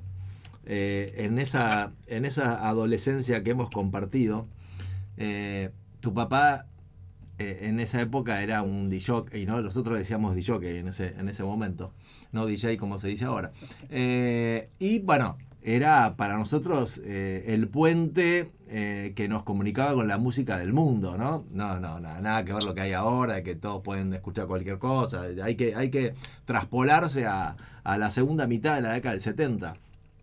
Y una de las cosas, una de las cosas maravillosas que, que tu papá nos regalaba, por, yo era uno de los privilegiados en que estaba en la lista de buena fe, era que nos invitaba a su casa, ahí sobre la, calle José Ingenieros, eh, y, me acuerdo que nos compartía la posibilidad de abrir un disco que le había llegado a él eh, con- con- con ese, eh, digamos, eh, bueno, nylon me sale, no sé si es nylon exactamente, pero bueno, cuando est- estaba cerrado abríamos el disco, lo miramos, sentíamos ese olorcito, Ve- venía con las letras, algunos venían con letras, lo cual era para nosotros era casi este, transgresor, una locura, y yo me acuerdo que los ponía, escuchamos, y para nosotros era un ritual no sé, pu- puedo cerrar los ojos y te juro que puedo eh, volver a revivir ese momento mágico que, que compartíamos en la casa de tu papá. Así que, ¿te imaginas que la música con, con- con el apellido Moradillo está muy ligado, muy, muy ligado? Es muy fuerte eso, muy, muy fuerte.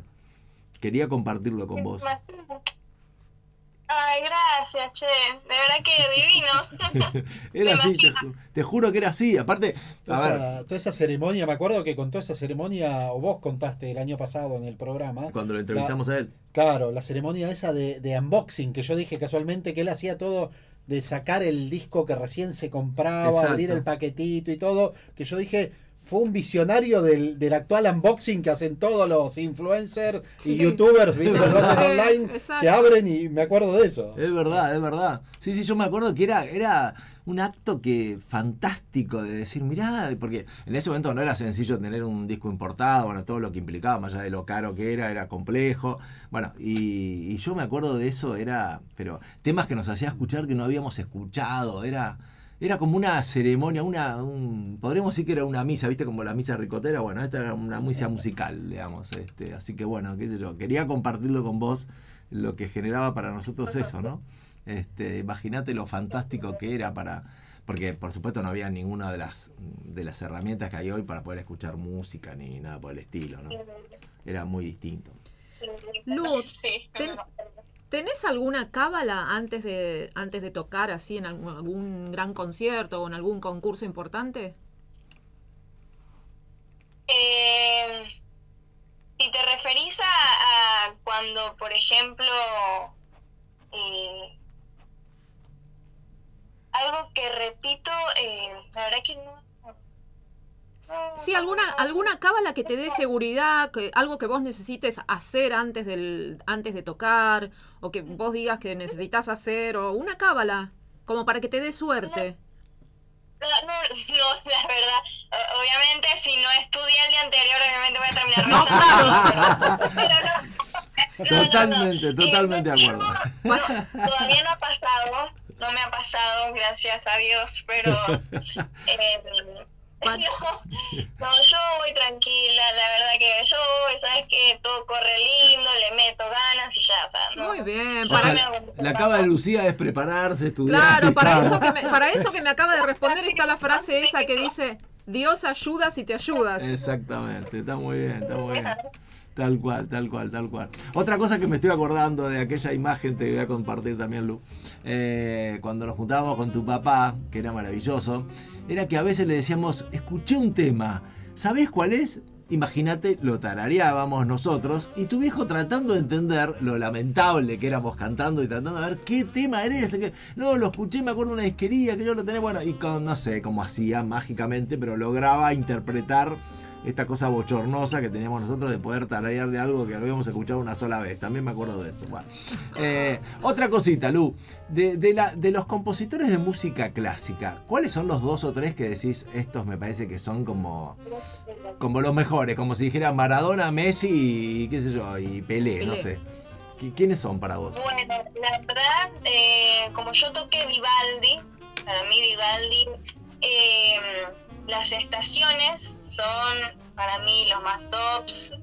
Y también el que la pieza que acabo de tocar, el, el último, el de Edward Elgar, también. Ajá, Y Bach, también Bach, ajá.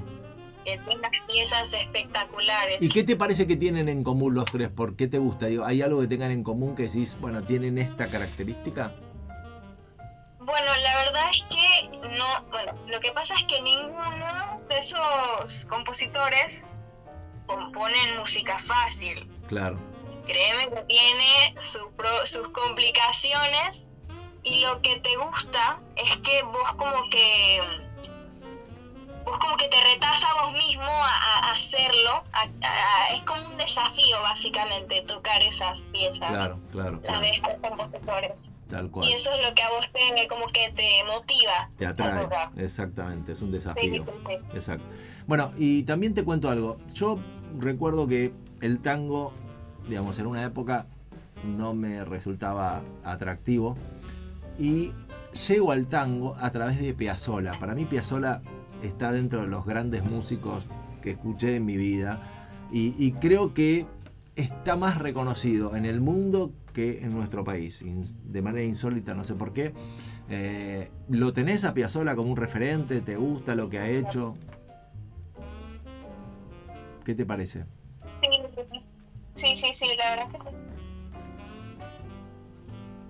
Una música... Igual, en un, momento, en un momento, cuando yo era más pequeña, eh, creo que tenía como siete años, toqué a Dios Nonino. Ah, Eh, sí, sí, es que yo soy fanática de Astor Piazzolla. En un momento, cuando iba en el carro con mi mamá, le rogaba que me pusieran mi Astor Piazzolla. qué O sea, yo, yo no podía estar sin escuchar a Astor Piazzolla. Qué bueno, re fan.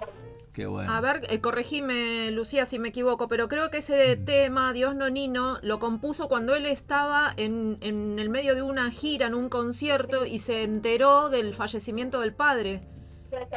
Sí, no, no era desconocida, ajá, sí, supongo. Es es súper triste, pero a la, a la vez es tan hermoso ese No, tema. es increíble, es increíble, es absolutamente fantástico. fantástico. Vos sabés que yo me, yo me acuerdo cuando, cuando empezó a surgir aquí en la Argentina, muchos tangueros lo discutían porque decían que no era música, eso, que era otra cosa, bueno, esas huevadas que siempre tenés que escuchar.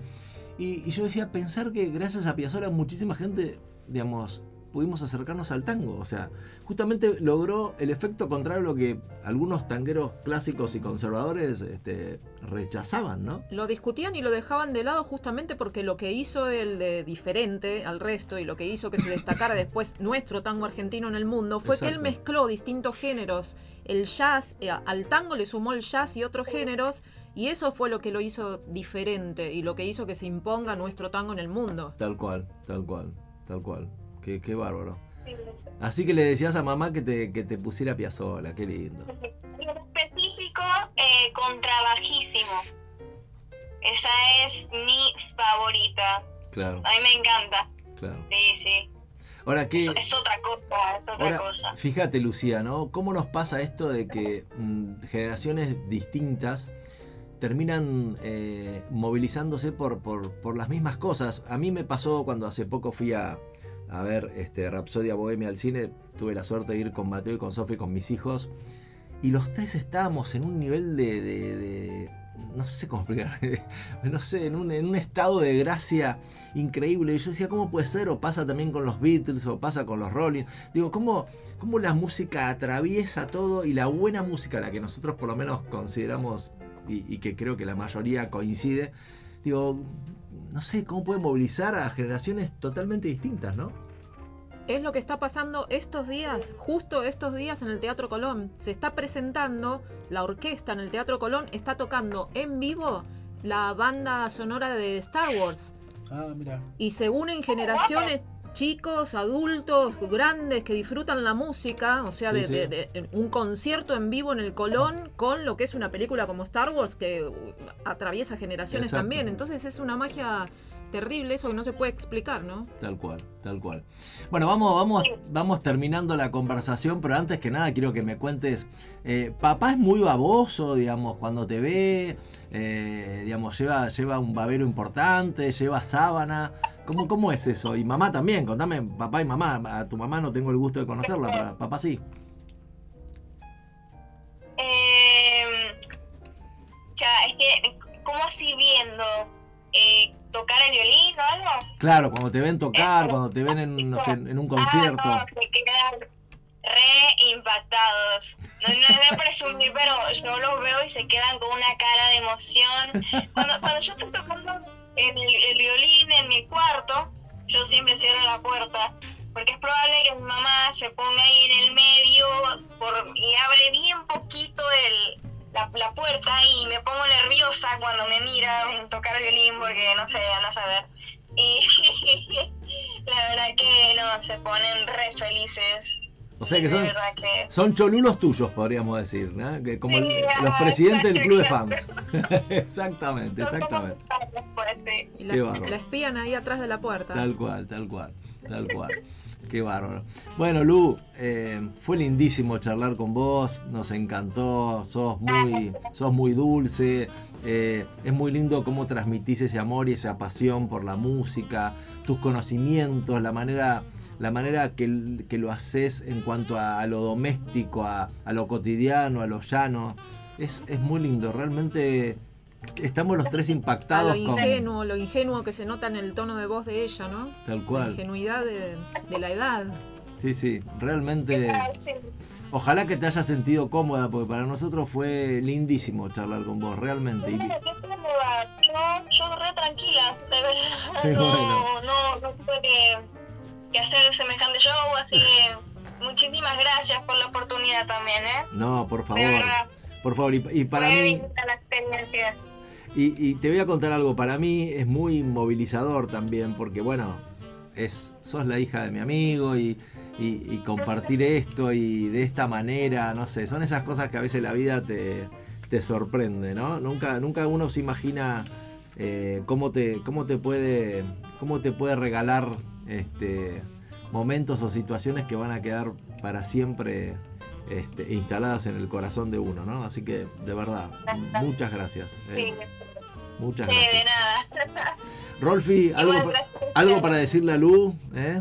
No, la verdad que fue maravilloso escucharla y lo que vos marcabas, ¿no? Esa simplicidad que tiene para comunicar y para explicar las cosas que, que se entienden es súper fácil. Por eso yo le preguntaba por el tema de la docencia, porque ¿quién no te dice que el día de mañana Claro. ella se dedique a, a enseñar también y, y pasar todo este conocimiento, todo el aprendizaje y la experiencia que está haciendo en tan pocos años, digamos, con, con una edad tan joven de solo 15 años, que el día de mañana también pueda, con ese corazón que tiene, ¿no? Que nos dijo tuvo que donar o, o lo donó ese primer regalo de, de Santa, que fue su primer violín, y, y otras cosas más, otros comentarios que hizo así de, de- de compartir y que el día de mañana pueda, pueda hacerlo a través de, de la docencia, ¿no? de la enseñanza hacia otros jóvenes que quieran aprender a tocar el violín. Qué lindo. Gaby. Bueno, admiración, admiración terrible, ¿no? Por la corta edad y tanto caminos que ya lleva hecho. O sea, siento, me siento muy chiquita, muy pequeña al lado de, al lado de Lucía. Y la verdad que lo que me genera es una curiosidad. Con 15 años hoy, ¿cómo te ves de acá a 10 años? Si pudieras definírmelo en dos o tres palabras. Esa pregunta es muy, muy, muy importante. Eh, la verdad que yo me veo estudiando seguir estudiando afuera. Eh, la verdad que a mí me gustaría estudiar en Alemania el violín, seguir con el violín y yo me veo allá, feliz de la vida, tocando ahí unas piezas divinas y compartiendo momentos con otra gente. Así que esperemos que esa meta se haga realidad. Y yo me voy a proponer a que esa meta también se haga realidad. ¿no? Qué bueno, qué bueno. Eh, Lu, eh, tu papi sigue estando al lado tuyo, ¿no? Sí, sí, acá está. Bueno, me gustaría que él como coautor de esta obra de arte que para mí es Lucía, ¿no? Es, eh, digamos, el coautor porque, bueno, eh, seguramente con la mamá hicieron esta, esta maravillosa obra de arte que es esta personita divina que es Lu. Eh, no, no, sé, nos diga algo, nos diga algo que sobre vos. ¿Qué te parece? Carlos, ¿te animás a decir algunas palabras sobre tu hija? Me la complicaste, ¿eh? Hola, Carlitos. Hola, Carlitos. ¿Qué te puedo decir? Es, es este, una experiencia eh, que se va viviendo día a día. No, no, no, no tenés una definición de la realidad. Bueno, vos sos papá también y, y, y ya abuelo, supongo. No, todavía no, gracias a Dios todavía no. todavía no. Por la edad, por la edad, Es verdad, por la edad podría, cierto, cierto. Pero haga- no es necesario ese dato, eh, estamos hablando de otra cosa, le pido por favor. Y, y en realidad lo que vas viendo es la evolución de tus hijos y el, cómo se van desarrollando y cómo cada uno va eligiendo caminos diferentes. Este, y en el caso de Lucía en particular, realmente me maravilla la pasión con la que encara las cosas, con la que ve su, su vida y, este, uno lo- lo asiste como testigo, ¿no? Claro. No, no Claro, vas, lo mirás, lo vivís y, y no, te, no tenés mucha definición, sencillamente lo sentís. claro, tal cual, tal cual. Qué lindo, qué lindo, qué lindas palabras. Bueno, Lu, eh, cerrá vos con lo que quieras decir. ¿Qué te parece? Bueno, la verdad, muchísimas gracias por la oportunidad. Yo encantada de compartir todo lo que tenga que ver con lo artístico. De verdad que me encantó. Una experiencia inolvidable. Les, les digo que de verdad que muchísimas gracias. Yo, un Gra- placer. Gracias, Lu, gracias, Lu. Bueno, gracias y te, y, y te despedimos con este aplauso eh, maravilloso para vos. Gracias. Lucía Moradillo, una artista alucinante. Así que bueno, ahora nos vamos a escuchar un temita y después volvemos con ¿Y ahora qué hacemos? Gracias Lu, un beso grande, eh, un beso grande para vos también Carlos y para tu mujer. Chau, chau, gracias. Chao, chao. Chau, chau. De nada. Gracias. Chao, chao. Solo sé que yo no sé cuidarte de mi amor. Necesito tu perdón,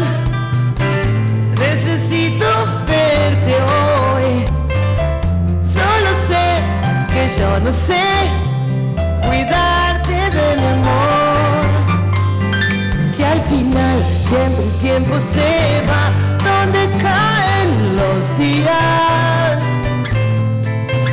Si al final abrazarse al dolor no nos deja brillar. Dime qué será, qué será de los dos cuando pase la vida tengo la sensación, una carta guardada, un buen signo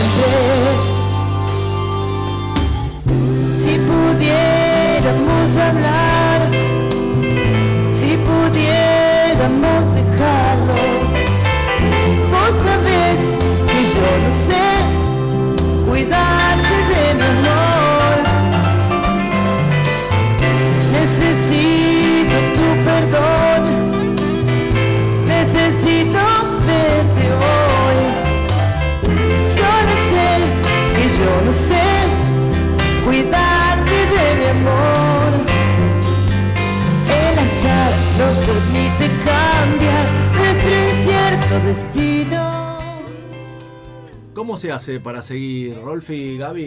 ¿Eh? Qué- y qué- la verdad que. Qué momento, ¿no? Sí, sí, sí, un momento eh, hermoso, hermoso momento.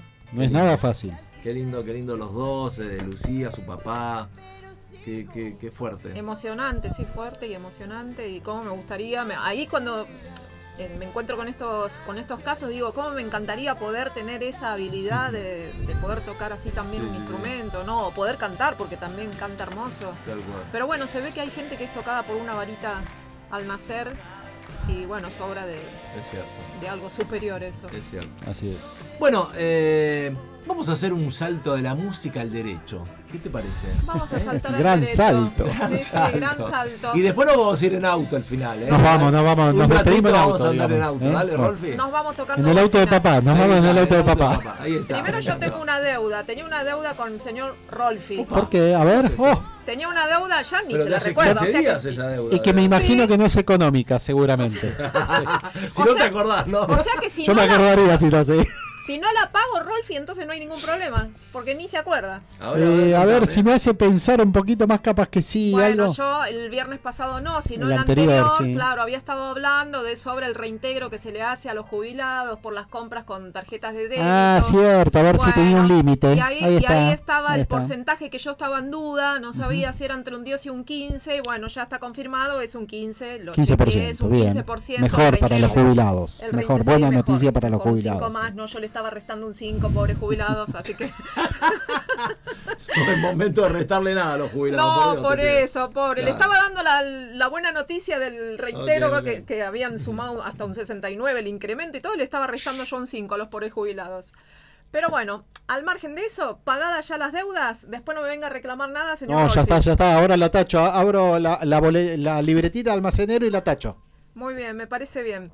Bueno, vamos al- a, hablar un poquito acá de la licencia por enfermedad y accidentes inculpables. Y bueno, hacemos un repasito rápido porque a lo que quiero ir es a comentar un fallo específico, pero hacemos un repasito rápido para que recordemos de qué estamos hablando cuando hablamos de enfermedad y accidente inculpable, ¿no? Estamos hablando de esos casos que no tienen nada que ver, no tienen ninguna relación con el lugar de trabajo, Ajá. como puede ser una gripe, un accidente jugando al fútbol, te quebraste, una caída en tu casa desde una escalera o una enfermedad generada por tabaquismo. Eso también es- son todas enfermedades y accidentes inculpables. O sea, se, se presume que vos no tenés ninguna intencionalidad de haberlos provocado y tampoco tienen relación con el trabajo. Durante estos, estos acontecimientos, enfermedades y accidentes que no están relacionados al trabajo, todo trabajador tiene derecho a cobrar su sueldo.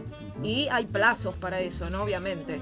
El sueldo, la remuneración durante esos plazos los va a pagar el empleador, pero no es infinito el plazo. O sea, y el plazo ese va a depender, varía desde el plazo mínimo que son tres meses hasta los 12 meses. ¿Y de qué va variando eso? Depende de la antigüedad y de que vos tengas o no cargas de familia. Porque el no, plazo... no del tipo de accidente o de, o sea, ni de complejidad, nada de eso. No, no, no, no depende de nada de eso, solamente de tu antigüedad en el empleo y si vos tenés Si estás cónyuge, casado o no, si, claro, si tenés, tenés hijos, o no, hijos, cuántos hijos o solo si tenés hijos. Si tenés hijos, Nada si más. tenés eh, cónyuge o hijos, claro. Si tenés alguna otra carga adicional, como pueden ser suegros o padres. No, no, No, no. yo para ir sumando. y No, no, vos le querés no. sumar plazos. No, Sí. no, los plazos van ahí de 3 a 12 y, Listo, oscilan 3 meses si tu antigüedad es menor a 5 años y si no 6 meses si la antigüedad es mayor. Ahora, si vos tenés carga de familias, esos 5, los 3 meses se convierten en 6 Seis meses Y los seis en dos. y los 6 se convierten en 12. Ahí están los plazos y no hay otra forma de, Máximo un año. de modificarlos. Exactamente, salvo tenés el caso de la enfermedad crónica, porque estos plazos se cuentan siempre teniendo en cuenta que sea una enfermedad, porque hay eh, veces donde vos tenés síntomas que se van repitiendo y son provocados por la misma enfermedad. Entonces ahí no es que vos decís, uy, le sumamos o le, le adicionamos más cantidad de meses porque está. No, si estás dentro de la misma enfermedad con sintomatología que la venís repitiendo, no se te cuenta un plazo nuevo, digamos. Una vez que se te terminó el plazo, se terminó el plazo.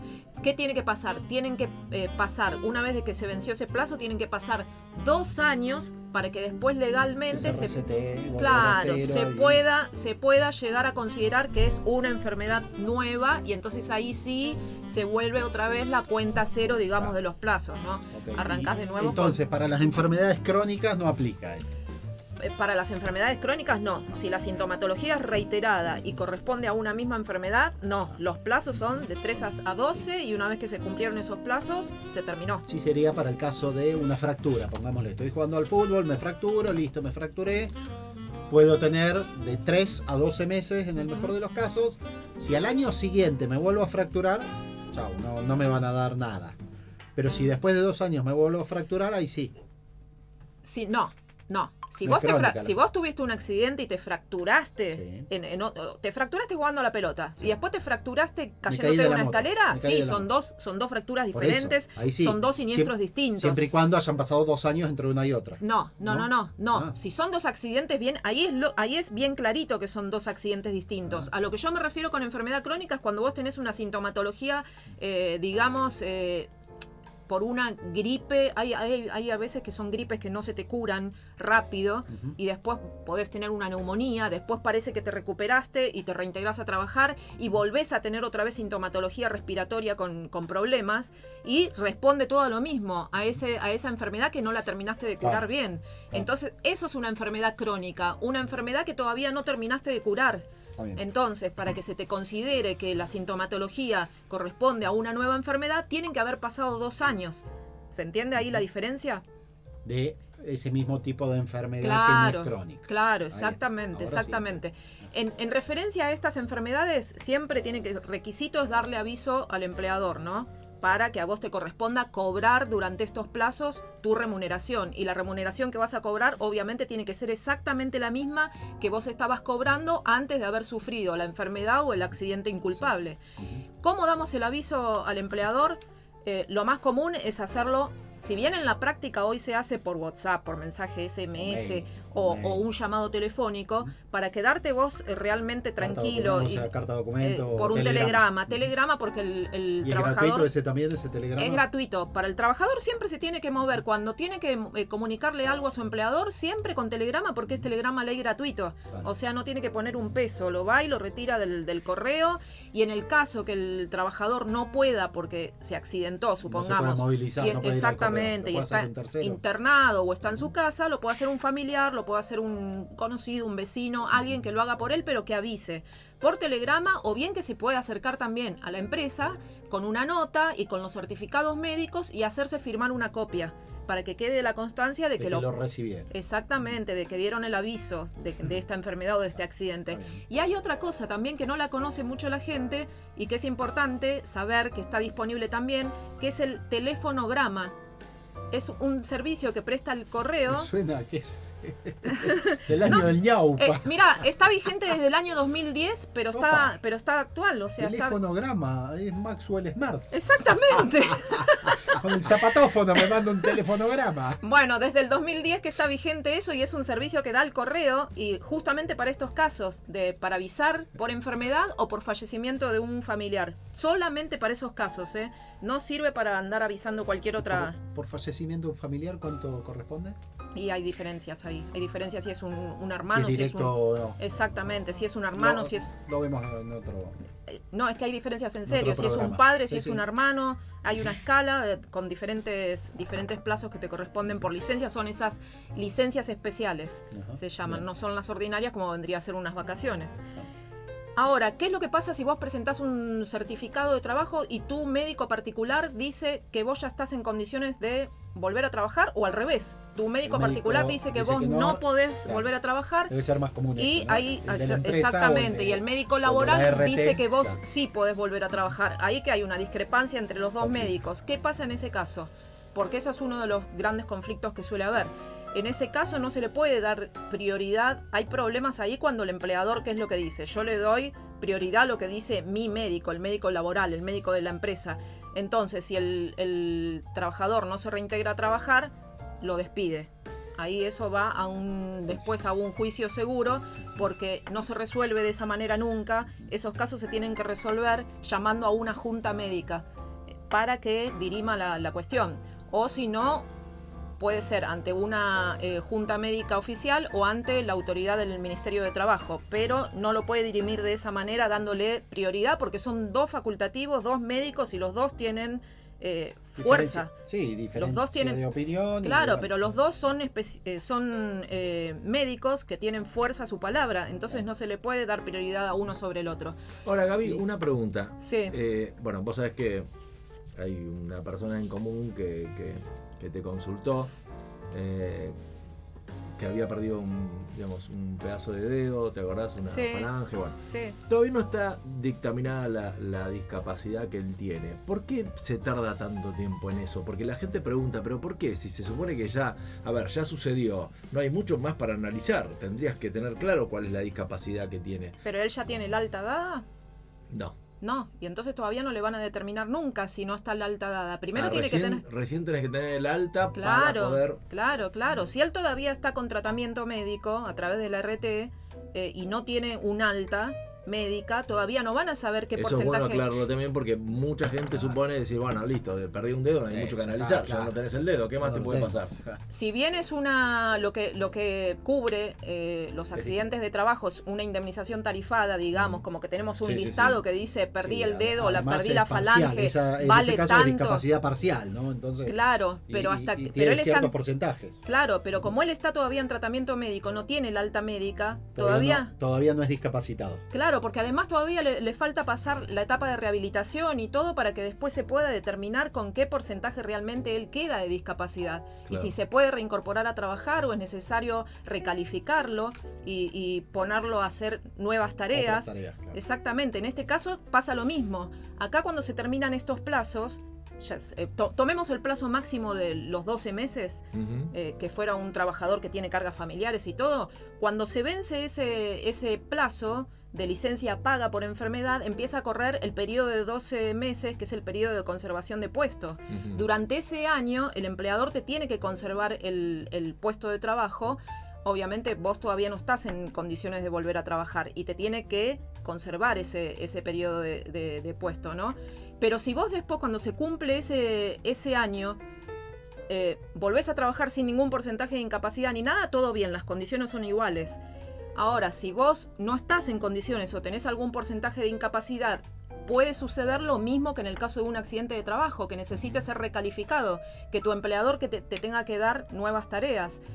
Y pueden suceder dos cosas en ese caso, que tu empleador con buena voluntad te quiera dar nuevas tareas, pero que no pueda hacerlo, entonces ahí te va a tener que indemnizar por el 247, que es el 50% de una indemnización que se le paga por un despido sin causa, digamos. Te va a tener que indemnizar a la mitad por el 247. En el otro caso, que sí pueda darte nuevas tareas, acordes a tu porcentaje de incapacidad, y no quiera hacerlo, porque no lo quiere hacer intencionadamente, entonces ahí te tiene que pagar una indemnización como si fuera un despido Normal. sin causa por el 100%. 245, exactamente. Ok.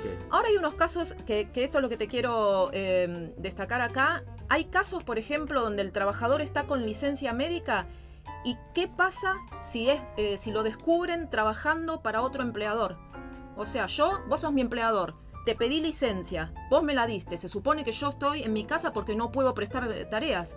Y vos te enteraste porque me vieron, te contaron o lo que fueran, pero vos te enteraste que yo estoy trabajando para otro empleador. ¿Qué pasa ahí en esos, en esos casos? Y te pueden despedir con causa. Exactamente, ahí estaría justificado un despido y hay un fallo, uno de los más recientes, que eh, traje un, un pedacito de lo que dijeron en ese fallo. Quien busca un empleo es aquella persona que puede poner su capacidad de trabajo a disposición de un empleador. Resulta difícil reflexionar acerca de una persona que busque empleo sin estar en condiciones de prestar el servicio. Cabe considerar ajustado a derecho el despido directo, en tanto la prueba evidencia con claridad que la actora, mientras gozaba de una licencia por enfermedad por padecer trastornos psicológicos, percibía los saberes derivados de esa situación por la ley de contrato de trabajo y fue contratada para prestar servicios por otro empleador. Ese proceder no se compadece con la buena fe que, exige el artículo 63. Estaría reñido con esta buena fe del artículo 63, entonces sería procedente el despido. Pero acá yo te quiero destacar algo porque hay un fallo muy reciente que yo traté de buscarlo y todavía no está disponible para poder traerlo, así que ni bien esté disponible lo voy a traer porque es súper reciente, es nuevo donde el, con toda razón, el, aparentemente, yo digo con toda razón, y vos vas a compartir lo mismo, me parece, era este caso, un trabajador que había pedido licencia médica, lo descubren trabajando eh, con esa licencia médica, lo descubren trabajando para otro empleador, lo despiden y ¿qué pasó? La Cámara dijo que marcha para atrás con ese despido. No lo consideraron procedente. ¿Por qué? Porque ese trabajador no tenía antecedentes eh, disciplinarios. Tenía mucha antigüedad en el empleo y sin antecedentes disciplinarios. Así que esto hay que tenerlo presente y hay que tener cuidado qué es lo que hacen los empleadores al momento de despedir porque les puede salir para atrás. eh, aunque piensen que están en todo su derecho a hacer un despido, como sería este caso, puede ir para atrás la, la situación. Interesante, ¿eh? Interesante. Ni bien lo tenga al Dale, fallo dale. ese, lo voy a traer. Bueno, muy bien, Gaby. Muy bien. Bueno, andamos.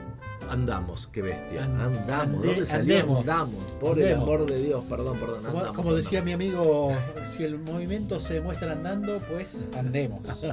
Andamos. ¿Por qué, ¿Por qué me habrá salido esto? Bueno, no importa. Eh, unos minutos vamos a ir en auto con Vamos, Rolfi, sí. Hacemos un super deportivo ultra ¿no? Eh, rápido. unos minutos, aunque sea cinco rápido. minutos. Eh, pero así. el auto es feo porque yo quiero saber si tengo que llevar torta. Ay, ¿O no? ah, qué. Qué grande. Bueno, la primera pregunta que te hago es la siguiente. Eh, de, las cosas, de las últimas cosas que se ha inventado en el rubro automovilístico, ¿qué es lo que te ha impactado? Que decís, no puedo creer que haya, que haya aparecido esto. O sea, funciones que tiene un auto, este, cualidades. ¿Hay sí, algo sí. Que, que- o ya te parece natural? No, eh, desde el punto de vista de funcionalidades creo que es, es todo consecuencia de la evolución, ¿no? Pero lo que más me ha impactado positivamente, o sea, no por el hecho de que vos decís, wow, qué increíble a nivel tecnológico, sino eh, por el bien del medio ambiente y son los autos eléctricos. Este, o sea, me impactan para bien desde el punto de vista de eh, aporte a- a- al medio ambiente y a la naturaleza, ¿no? Al- al- a la oxigenación, digamos, a la no contaminación Claro. eh, a través de, de- de la polución y, y los gases que, que emiten los, los motores este, a explosión casualmente. Sí, Entonces sí. eso sí, me, me- me asombra y, y, digamos me, me pone bien.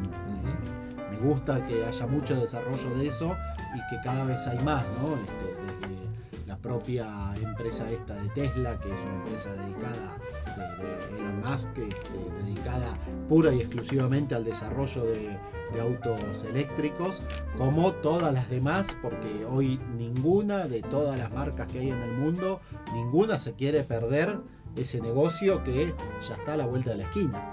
Acá ya tenemos un montón de modelos Acá en Argentina todavía no tenemos modelos eléctricos, o sea, son todos híbridos en realidad. Que es un híbrido, es un auto que todavía conserva el motor a explosión, el motor tradicional, que anda a nafta mayoritariamente. No sé si hay algún auto híbrido a gasoil, podría investigarlo para la próxima. Pero el híbrido es, conserva su motor original a explosión, que se, se alimenta de, de combustibles tradicionales, eh, que son la nafta fundamentalmente o gasolina, eh, y además tiene motores eléctricos, eh, donde los motores eléctricos aportan cierto movimiento y lo que hacen los autos híbridos es se mueven un poquito a bajas velocidades con el motor eléctrico hasta 40, 30 o 40 kilómetros por hora y eh, recién a partir de ahí enciende el motor a explosión, el motor tradicional. Entonces, para mayores velocidades, para más potencia, para todo eso se usa el motor tradicional, pero para pequeños movimientos, andar despacio y demás, se usan los motores eléctricos. Entonces eh, es, dual. Y después lo otro que tienen también es que cuando uno frena, eh, el frenado, eso genera energía. Esa energía se traduce en electricidad que recarga las baterías. Entonces hay todo un ciclo constante. Lo que pasa que la recarga de batería no es eh, igual al consumo que produce el movimiento del auto.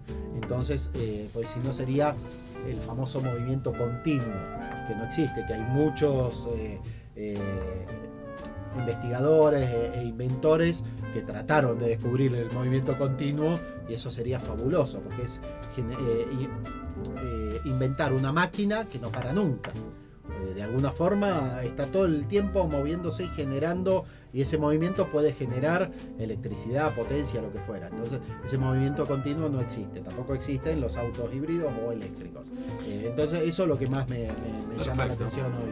Bueno, hoy y en antes que- y que es todo un tema que podríamos tratar en algún programa, Sí, por supuesto. armar un segmento de autos eléctricos, autos híbridos, Me gusta, me este, gusta. cuáles son los modelos que tenemos acá en el Dale. país, la En disponibilidad que hay. vamos a hacer. Me Este, casualmente hoy leía este de José Luis Denari, que es un gran diseñador argentino, este, que se dedica a probar autos, motos y demás, que estuvo probando un auto este, híbrido acá en Argentina, un Peugeot que yo no sabía ni que existía.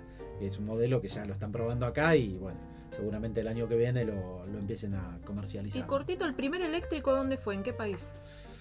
No, no sé cuál fue el primer eléctrico, la verdad que no sé, pero puede ser de Alemania. Puede ser de Alemania con, con Volkswagen tal vez, eh, porque no te diría Japón, porque los japoneses eh, vinieron de atrás. Bueno, queda en deuda. Este, sí, Ay. queda- Está muy bien, está muy bien, me gustó. Bueno, eh, buenísimo, buenísimo, me encantó. En agosto tenemos que hacer ese segmento, que Sí, está bueno, sí, ¿eh? sí. hacer Está estas bueno. comparaciones y demás. Bueno, eh, se nos está acabando el programa. Tengo un mensaje de un oyente que Oh, estaría bien, bueno. páselo, páselo mientras yo voy a preparar la Dale. comida esa. Genio, Claudio. Ahora lo saco al aire el mensaje. ¿Eh? No, esta es la que le Hola, contesté yo. ¿cómo te va? Es Soy buenísimo. Claudio, Claudio Uberman. Eh, te felicito por el programa, siempre tan instructivo, siempre tan ameno. Y bueno, eh, lo estoy escuchando con mucha atención. Muchas gracias, mi querido y amigo Mike. Qué grande, qué grande, espectacular. Ay, no, mira qué es esto. Esto es lo que, le, lo que le contesté yo, ¿te das cuenta vos? Sale disparado el mensaje, qué papelón. Bueno, eh, sí, le agradecí, por supuesto. Todo, todo. Bueno, señores, nos vamos, ¿eh? Nos vamos. Eh, perdón, es importante aclararle a la audiencia que volvemos el 5 de agosto porque... Nos vamos de vacaciones Exacto, también. nos vamos de vacaciones, eh, acá el cole de Sierra. Así que bueno, el 5 de agosto estamos de vuelta acá con Gaby, con Así Rolfi. Ojalá Delia vuelva a tener estos segmentos, eh, que ya... Y Bata, por ahí aparece Bata. ¿Quién te dice que Bata aparece? Nos da la sorpresa. Gustavo y tenemos una invitada, una invitada de lujo para ese día, el 5 de agosto, que ya le vamos a contar. Buenas vacaciones. Felices entonces. vacaciones. Buenas vacaciones, que lo pasen lindo. Chau, chau. Gracias. Un placer. Chau.